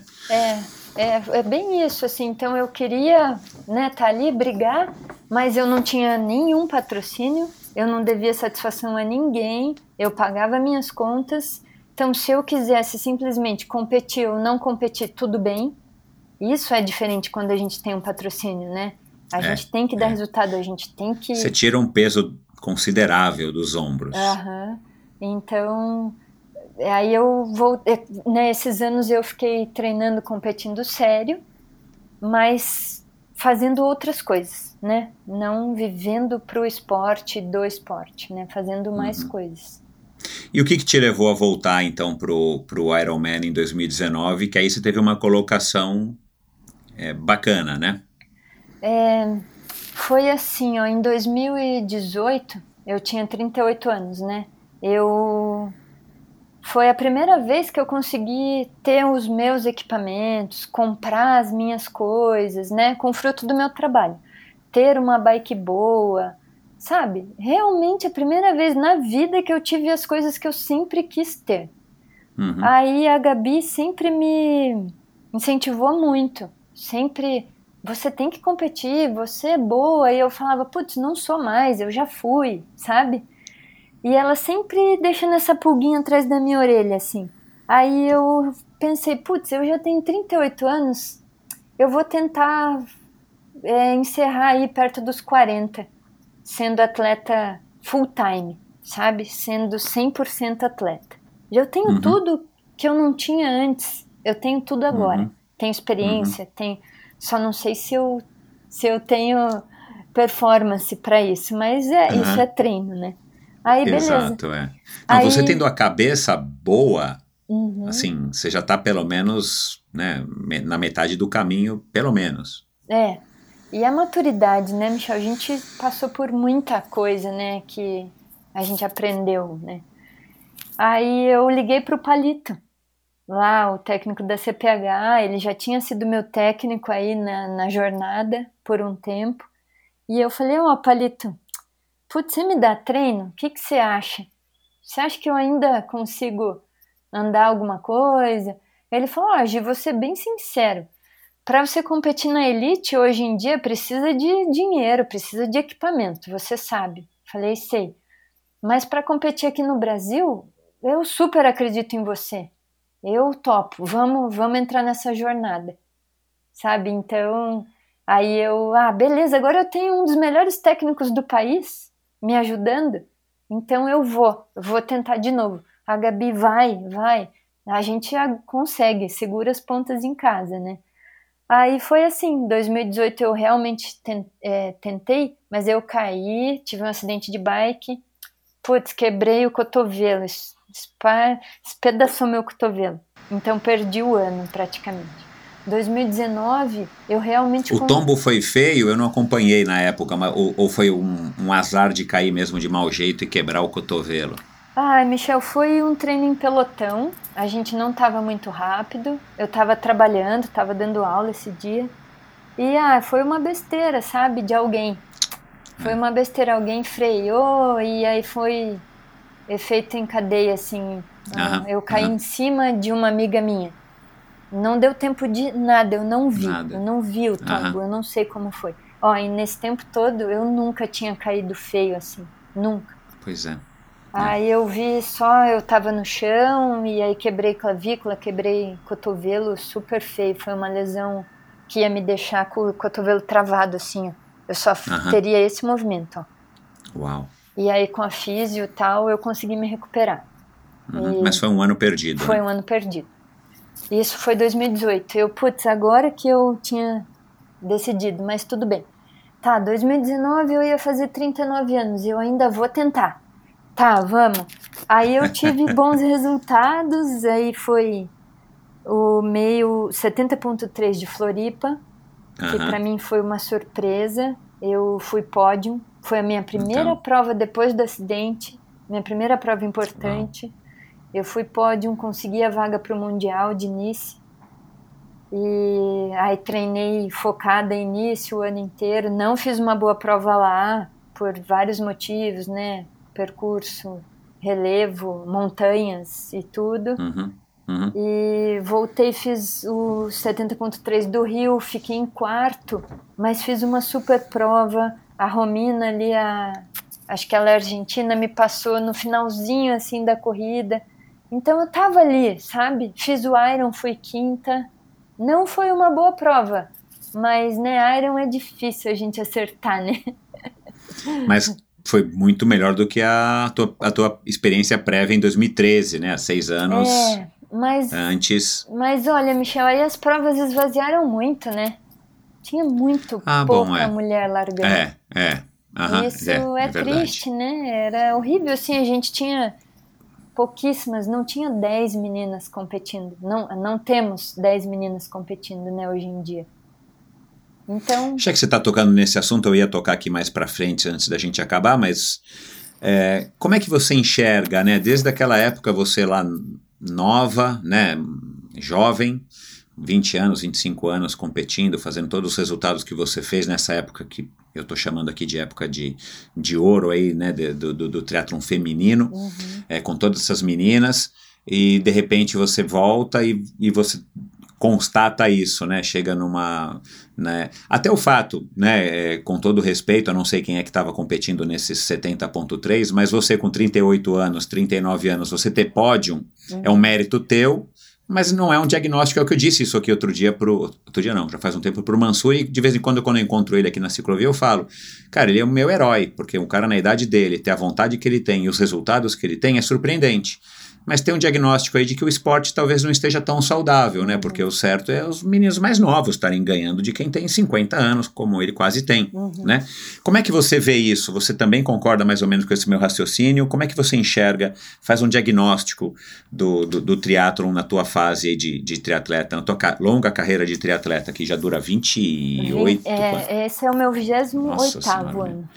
Caramba, meu é, Deus do céu. Bastante, né? Outro dia eu vi um podcast que o Mark Allen teve uma carreira de 15. Nossa. Então, a gente acha que era muito na época, né? Mas você vê, a carreira dele durou 15. Tudo bem que ele foi super. É, o aproveitamento dele foi gigantesco, né? Acho que foi de 60 e poucos por cento das provas que ele competiu, ele foi primeiro lugar, 66, Nossa. 67%. É, é. Mas enfim, é um caso à parte, mas uma carreira de 27, 28 anos né, uhum. fazendo triatlon é é longeva demais, né? E um esporte que desgasta, né? É. Então, eu vi muita gente começar, muita gente parar, né? Nesse tempo. É, é. E se for para comparar, assim, eu vejo que eu passei já por três épocas, assim, no triatlo. Lá atrás, né? Que é a fase de ouro, é, na minha concepção, né? Uhum. Que as provas eram muito cheias, a gente competia muito. Eu cheguei a competir 17 vezes no ano. Imagina? Muito. Uau, Competia meu. muito. Uau. Em todas é. as distâncias e nem tinha prova de longa distância. Exato, né? é, é Então é. a gente competia muito, aprendia muito. E as provas eram muito disputadas. Tinha muita gente. Aí passei ali por um período do meio que foi muito isso de briga, de jogo, de regra, de né? Não sei o que, que aconteceu aí. Todo mundo se conhecia e todo mundo parecia que queria puxar o tapete do outro. Isso para mim foi muito triste, assim, foi uma época que me afastou até do triatlo. E agora, Michel, eu vejo que o triatlon cresceu, né? Olha o tanto de prova, sem pandemia, né? O é, tanto de é. prova que a gente tem, né, no Brasil, só que cresceu só a longa distância né? É. Não cresceu. É, a gente não tem um campeonato brasileiro. Isso é uma pena. Não tem um campeonato estadual, um, né? É, um, isso faz muita falta para trazer gente de baixo, de base, gente nova. Então eu vejo que isso é triste. Por isso que com 40 anos, como com 40 anos eu fui pódio no Sesc Triathlon? Uma prova com vácuo. As meninas estavam aqui, as meninas vieram, mas tem tão pouca gente que se duas furam um pneu, isso, se uma é, passa é. mal, é, já não, a gente já não fecha o pódio. Então é. isso mostra que tá faltando vir gente nova, vir gente lá de baixo, de escolinha, né? É, mas hoje, atualmente, eu vejo que tá melhor porque aqui no Paraná tem um projeto de escolinha muito legal. Tem umas meninas muito boas. Vou falar do feminino, né? Que é o que eu mais tenho é, contato. Não, é isso aí. Tem uhum. umas meninas muito boas. Daqui a pouco todo mundo vai começar a ver. E hoje no triatlon olímpico, a gente tem três meninas muito boas. Com certeza tem mais. Mas em destaque que a gente sabe, que a gente vê, né? A Luísa, a Vitória e a Jennifer. Jennifer, é. Tem mais gente, mas ainda a gente não vê. Então uhum. a gente está voltando a ter essas meninas aí se destacando, né, sendo pódio. Elas já estão aí há muito tempo. Não é ah, começou ontem e já. A Jennifer é. é. A Jennifer é um, um, um, uma exceção. É, né? né? Ainda bem. A gente precisa disso também. Né? Mas a Luísa e a Vitória já estão há muitos anos tentando. É, a Jennifer teve aqui faz poucas semanas. É. Ah. A Jennifer é uma exceção. A Vitória também, é, ela, ela acaba não sendo. Bom, ela tem uma história muito bacana, Aham. né? Uma ligação com a natação, a mãe Família, dela é. e tudo mais. Então, assim, dá a impressão que ela foi criada, inclusive o nome dela vem disso, né? Mas ela foi criada para ser uma vitoriosa Sim. no esporte, né? Que se não for, lá, lá em casa ela vai ter que, na casa dela ela vai ter que prestar eh, satisfações. Mas enfim, eu tô brincando. Mas é, não, eu acho que eu acho que você tá, tá certa e, e não é a minha a minha opinião.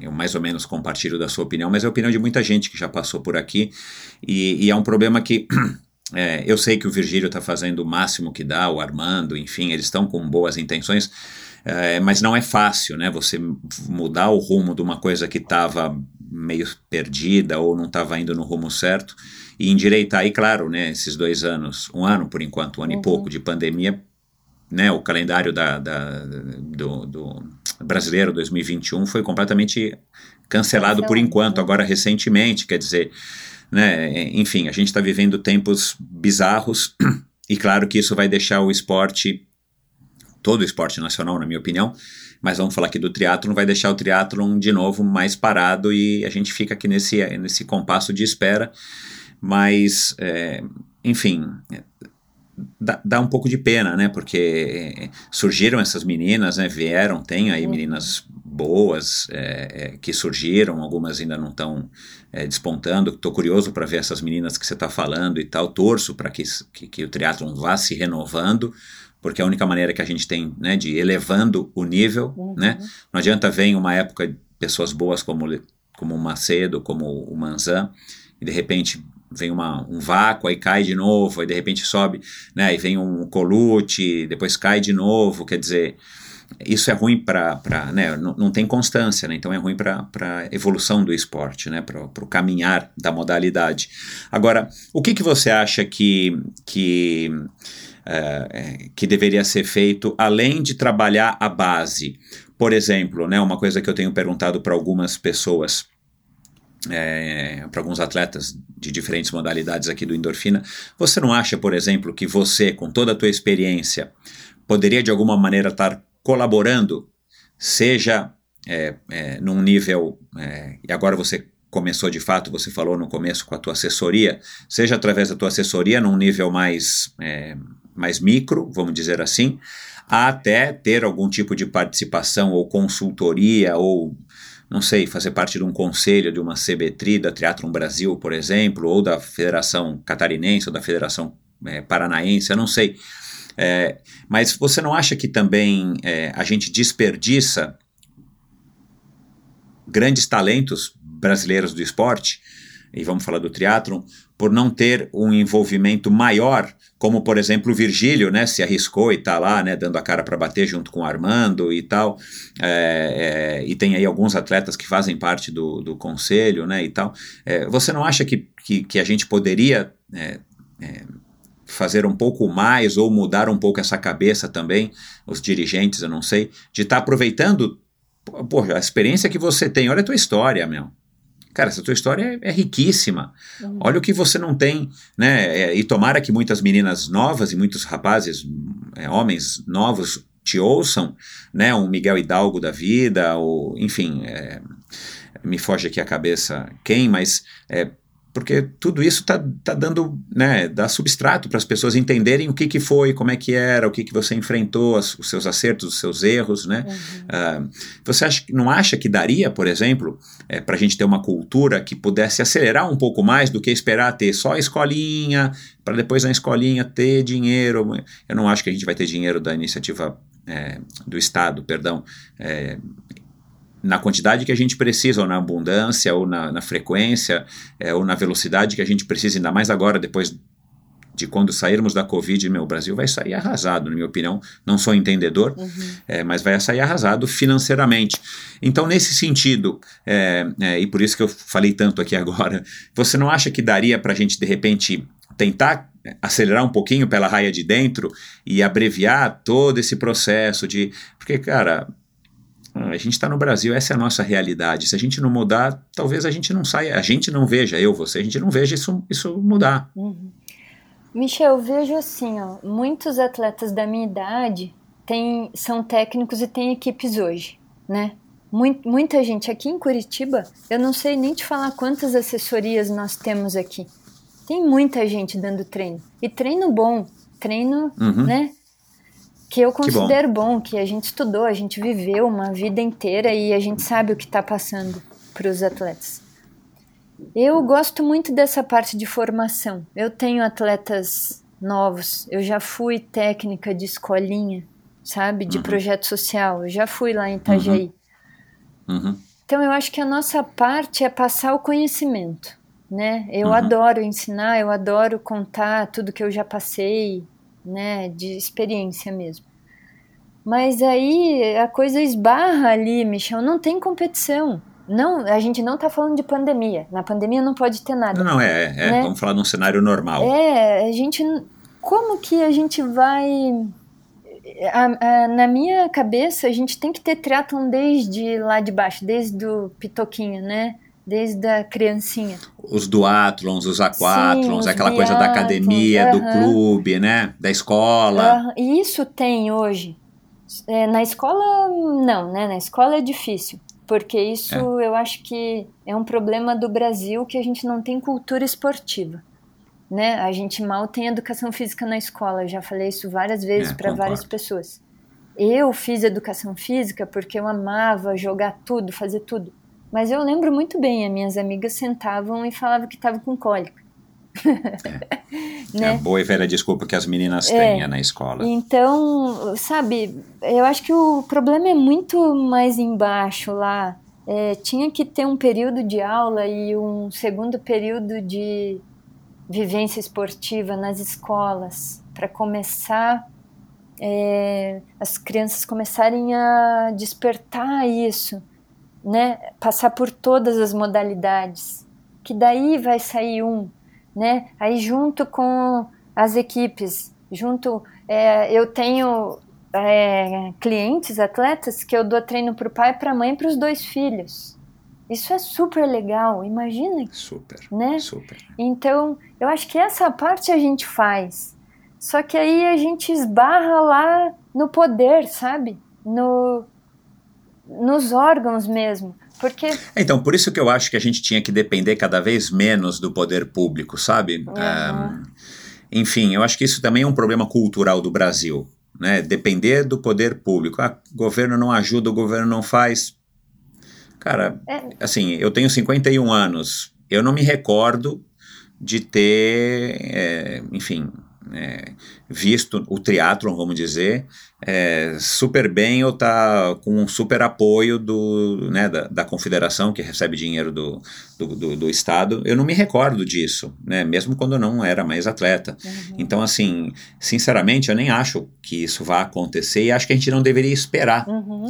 Porque às vezes essa espera, na minha opinião, é, deixa a gente nessa coisa de ficar só, sabe, se queixando. Uhum, só né? reclamando. E de repente, é, e de repente, cara, não adianta que não vai vir. E se vier, ótimo, cara, uhum. bônus. Cara, se o Virgílio, o Armando conseguirem é, o, o, que eles, eu sei que eles têm boas intenções, é, mas eu também entendo que é tudo, né, uma máquina que é super complicado de você gerir, é, ótimo, mas, cara, a gente tem que depender da, da iniciativa privada, né? É, e sei, nós não estamos num país rico e agora depois da pandemia, por isso que eu acho que a gente está mesmo é, é lascado, lascado, nos próximos anos em termos esportivos, porque é, a, a, iniciativa privada vai estar tá tentando se recuperar, o país vai estar tá quebrado, então assim, cara, é, e minha opinião, né? Assim, enfim, é a minha opinião, eu deixo bem claro aqui, é, eu não acho nem que, que a gente tinha que ir para jogos esse ano, porque primeiro que a gente não tem clima, e depois assim, cara, o Brasil está quebrado, qualquer dinheiro que se gaste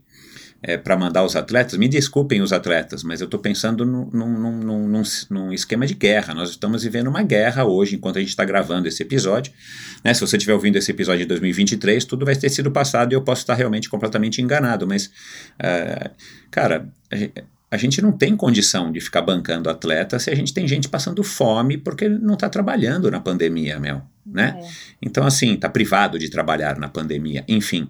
Uh, então, eu acho que a gente depende cada vez mais da iniciativa privada. E a gente tem, sim, algumas empresas né, é, que a gente sabe que teriam condições. E depende de uma série de fatores também. Eu sei que não é uma coisa preto no branco desse jeito.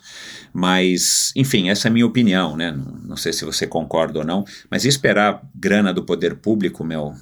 Putz, ainda mais agora, é. pós-pandemia, cara, eu acho que é mais difícil ainda porque a gente não tem histórico. Talvez alguns esportes sim, uhum. mas no nosso esporte, ou na corrida de rua, né? A natação ainda recebe um pouco mais, mas depois das Olimpíadas do Rio foi tudo por água abaixo, né? E escândalos de corrupção, não sei nem como é que está a natação hoje em dia, mas enfim, uma opinião que eu tenho. Então, o que eu, o que eu acho triste é isso. Quem tem, quem tem os cargos mais altos nas confederações, né? Nem sei falar direito quais são esses cargos. Essas pessoas não parece que não pensam no esporte, sabe? Parece que pensam só no próprio bolso. Aí que aparecem uns escândalos de corrupção e o que era ruim fica pior. É, né? O que já não estava bom, né? É. fica pior, né? Então, aí a gente depende, infelizmente, de quem gosta, de quem vivencia. Por que, que eu conheci o mundo inteiro? Porque o pão de açúcar estava engajado. E por que, que o pão de açúcar estava engajado? Porque o João Paulo Diniz fazia triatlon.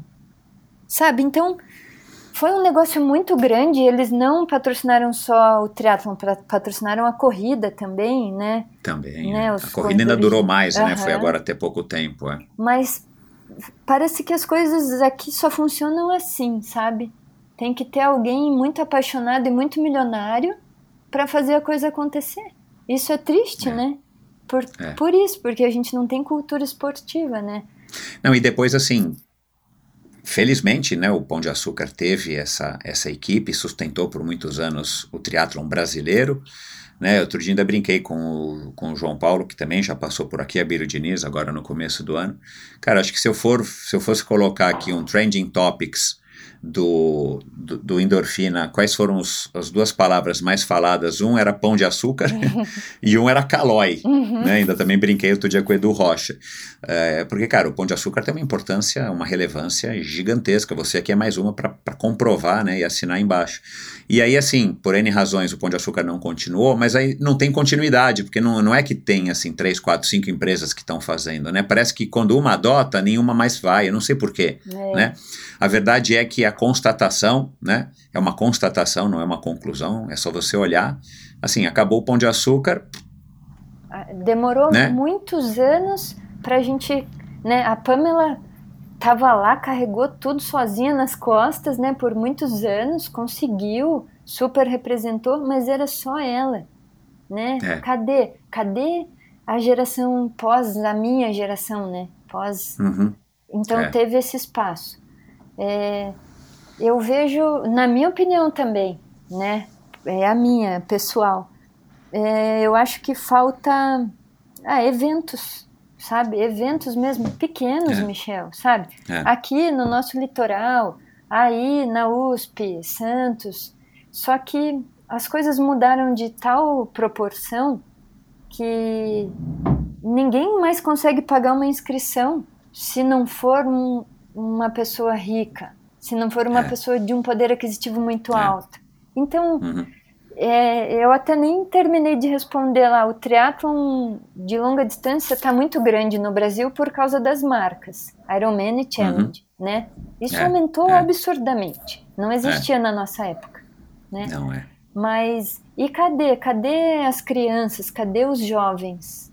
Não tem, só tem adulto competindo. É. É, a gente que começou a fazer triatlon com 30 anos tem já um poder uhum, aquisitivo que permite. Sim. O cara vai lá e, e, ele, entre aspas, compra esse título, você é um Ironman sim. ou Challenge, enfim, é. né? Não tá errado. O cara quer mas, esse status. Né? Não. Não tá errado, mas. Mas não é construtivo e não tem nada a ver com o Galvão, nem uhum. com os organizadores do Challenge, mas, é. de novo, é uma constatação, né? Não tem renovação, é. né? Então, a gente pensando em esporte competitivo no futuro na minha opinião, é tem que ter muitas crianças treinando, competindo, brincando, para daí, né? Você sabe como é? Daí tirar um grupinho, daí e assim chegar em alto nível. Mas tem que ter competição, tem que ter festival, é. tem que ter. Isso, é. E isso que eu acho que falta pra gente, sabe? Uhum. Gisele, você. É, você tem algum. Assim, você lembra ou você já refletiu alguma coisa né, que aconteceu, alguma escolha que você fez na tua vida, na tua carreira esportiva, né? Que, que você se arrepende, que você acha que poderia ter te levado para um, um lado melhor, enfim, e que eventualmente você até acabou, é, através desse erro, você acabou aprendendo uma bela de uma lição e isso fez com que você, enfim, tomasse aí sim decisões acertadas que te fizessem chegar onde você chegou? Olha, não tenho uma, um evento, assim, uma coisa pontual. Mas quando eu passei por uma cirurgia lá, né, no pé, e eu fiquei afastada um pouco, né, no tempo da recuperação, e passei a assistir o triatlon e não participar, eu tive outra visão, assim, do esporte. Eu via que, nossa, não precisava ser tão complicado, né? Que como é quando a gente está vivendo. É. Então, eu lembro disso, assim, lá em 2004, 2005, eu voltei muito melhor, assim, vendo o esporte de uma forma muito mais ampla. Isso foi muito legal, importante. E eu já treinei com tanta gente, já competi tanto, que ah, eu aprendi muita coisa que eu não quero fazer, que eu não quero ser, sabe? Como técnica até, né? E, e peguei um pouquinho a, os, uns pontos bons de todo mundo que eu já passei. E aí eu uso isso, né? Claro, isso, é uma bagagem, né, que você adquiriu é, eu, né, vivendo. Eu lembro, né, muito assim, ai, nossa, eu gostava muito que esse cara falava assim, que estimulava a gente assim. Então eu acabo, né, é, tendo isso também. Claro, é meu jeito, né, eu escolho o que é parecido com o meu jeito. E também muitas coisas que eu passei que eu falo, nossa, eu nunca vou tratar um atleta assim. então tudo, é. tudo é válido, né? Tudo... Essa, essa experiência que você acumulou e carrega com você, essa bagagem, ela acaba sendo uma coisa que você, que você é, leva como um diferencial para os seus atletas, né? Para os seus alunos. É, com certeza, Michel, porque às vezes eu é, uns alunos vêm tirar umas dúvidas comigo que eu falo assim, nossa, peraí, deixa eu pensar, porque para mim é tão natural fazer isso que eu não sei te ensinar, sabe? Como que eu subo na bicicleta? Eu, peraí, deixa eu subir aqui que eu vou te falar como que é. é uhum. Então, realmente, assim, é isso que o nosso país tinha que é, usar mais, né? Eu já falei isso com a Mariana Rata lá fora, a gente vê que os atletas que a gente competiu lá em 2000, 2000 e pouquinho, hoje todos estão envolvidos com esporte, né? Você vê nas transmissões, você vê então, na, é, o cara, é. nas delegações, é, nos e-mails da Ironman, é a Heather Fur que assina os então, e-mails. Eu já até é. escrevi é. uma vez para ela, eu era sua fã. Legal. É, sabe? E o Brasil não faz isso com a gente sabe? É. Pouquíssimas pessoas sabem que a Mariana já foi para três Olimpíadas. Imagina é. o que a Mariana tem para ensinar. É. Né? Que o Juraci foi para três também, eu acho, duas ou três. Né? E cadê? Cadê essas pessoas, né? É, a gente continua trabalhando, continua vivendo, né, do esporte para o esporte, mas não sei. Não, por... e a própria estrutura, né, Gisele? A própria estrutura é, e a gente não precisa se estender nisso aqui agora, mas é, a própria estrutura que a gente tem hoje aqui no Brasil, e, e eu acredito que para muitas modalidades, a corrida eu sei que é assim, uh, o ciclismo, absurdamente assim, um, não, não, se aproveitando disso, perde, né? Porque aí, assim, sei lá, se você for conversar com a menininha aí que está em Curitiba, sei lá, na academia aí do lado, um, a academia que você treina, né? Se eu não me engano, a Swimex, não é isso? isso? Swimex. É, uhum. Swimex. É, eu acho que eu já nadei nessa academia, se eu não me engano. Ah. Agora que estou me lembrando aqui, é uma época que eu, que eu fui para Curitiba e tal, tinha uma, uma namorada aí há muitos anos. Eu acho que eu nadei nessa academia algumas vezes. Um, é, agora que me lembrei o nome. É, mas se você chegar para uma garotinha aí que, que nada lá, X, está aprendendo a nadar, e ela, ela não tem nenhum ídolo do esporte nem da natação, nem da corrida, nem do triatlon, né, assim, porque ela, ela não está sendo alimentada com essas informações, né, a não ser que ela vá na internet ou o pai dela diga, né, uhum. diga uma garotinha de 9, 10, 12 anos, né, é da mesma maneira que você lá em São José do Rio Preto, com 12 anos, você tinha talvez ídolos da natação, mas do triatlon você não tinha.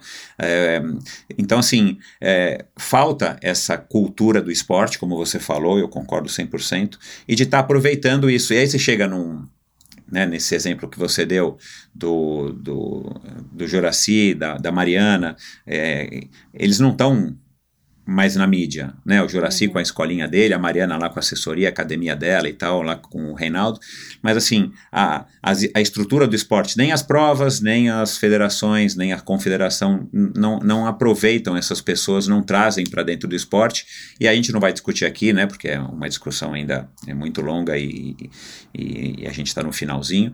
Mas isso acaba fazendo com que o esporte perca, porque é, as crianças são muito movidas a isso. Ah, eu quero ser um dia igual a, a Gisele, eu quero ser um dia igual o Reinaldo, eu quero ser um dia igual a Fernanda Keller. Uhum. Vocês ainda tiveram isso porque a Fernanda Keller já faz sucesso, né? Fez sucesso durante muitos e muitos anos, mas é, a gente não tem a cultura, né? É, realmente, Michel. Lá na França também, rapidamente, é, eram provas pequenas, provas que não tinha nem trânsito fechado, sabe?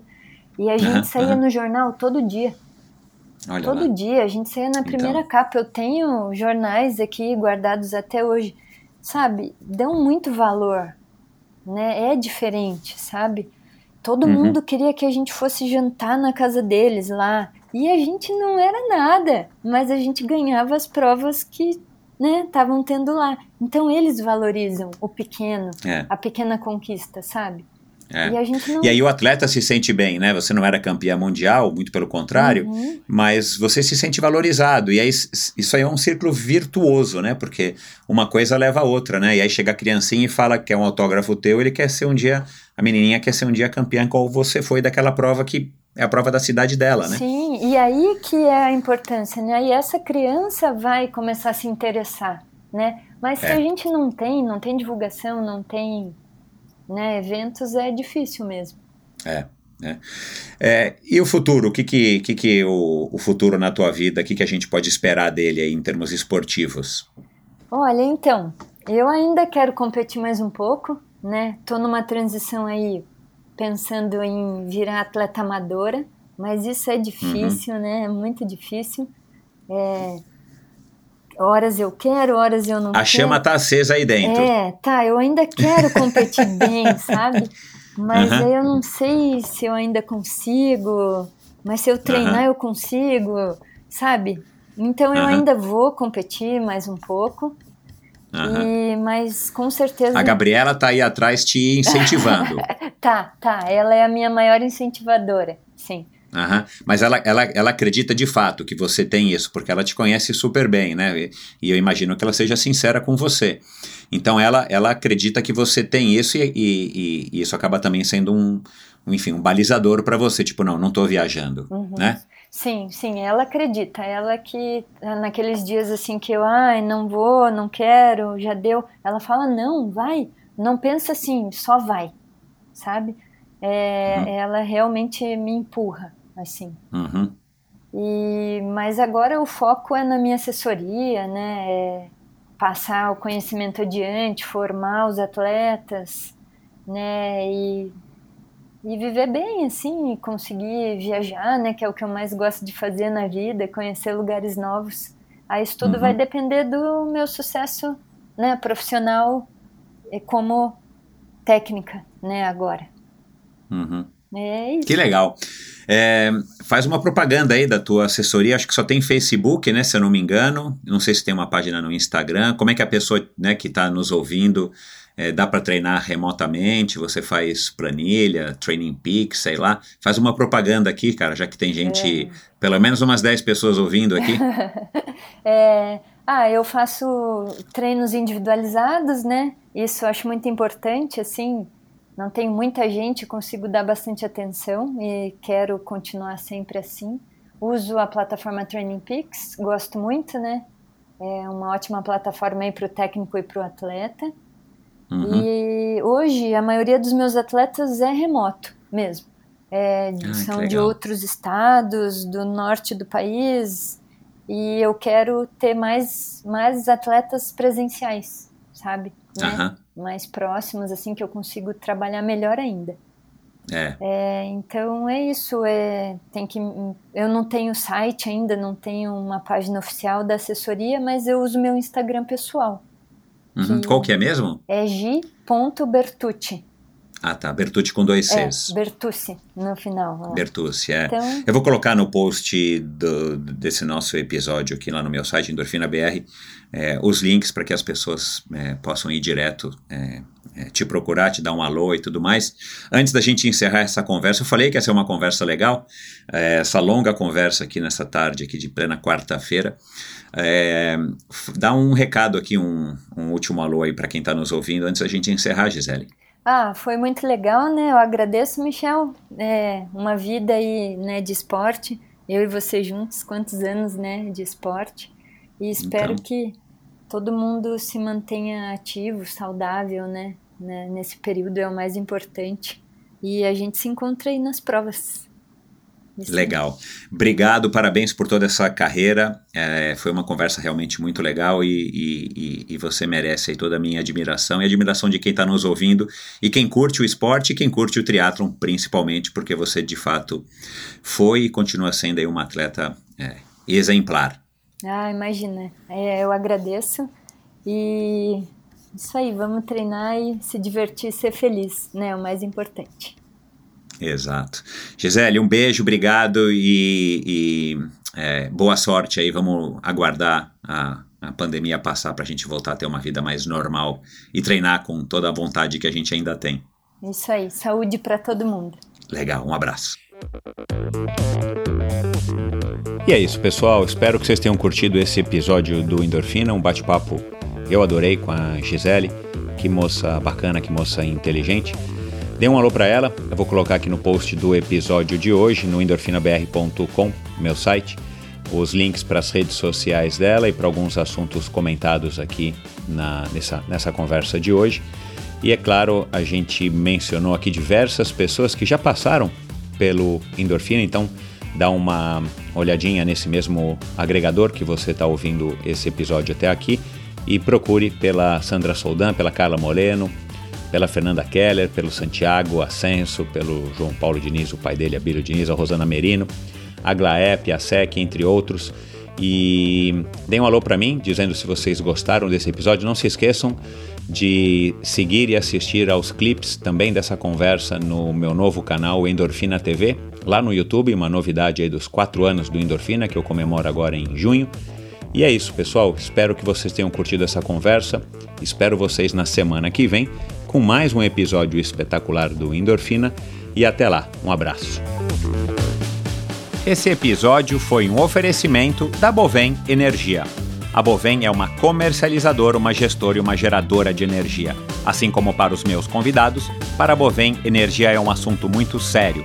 É uma empresa sólida e confiável, com profissionais experientes e treinados para lhe oferecer agilidade no atendimento, robustez e competência na condução dos negócios Saiba mais em bovem.com.br ou em arroba bovem energia no Instagram. De energia, a Bovem entende.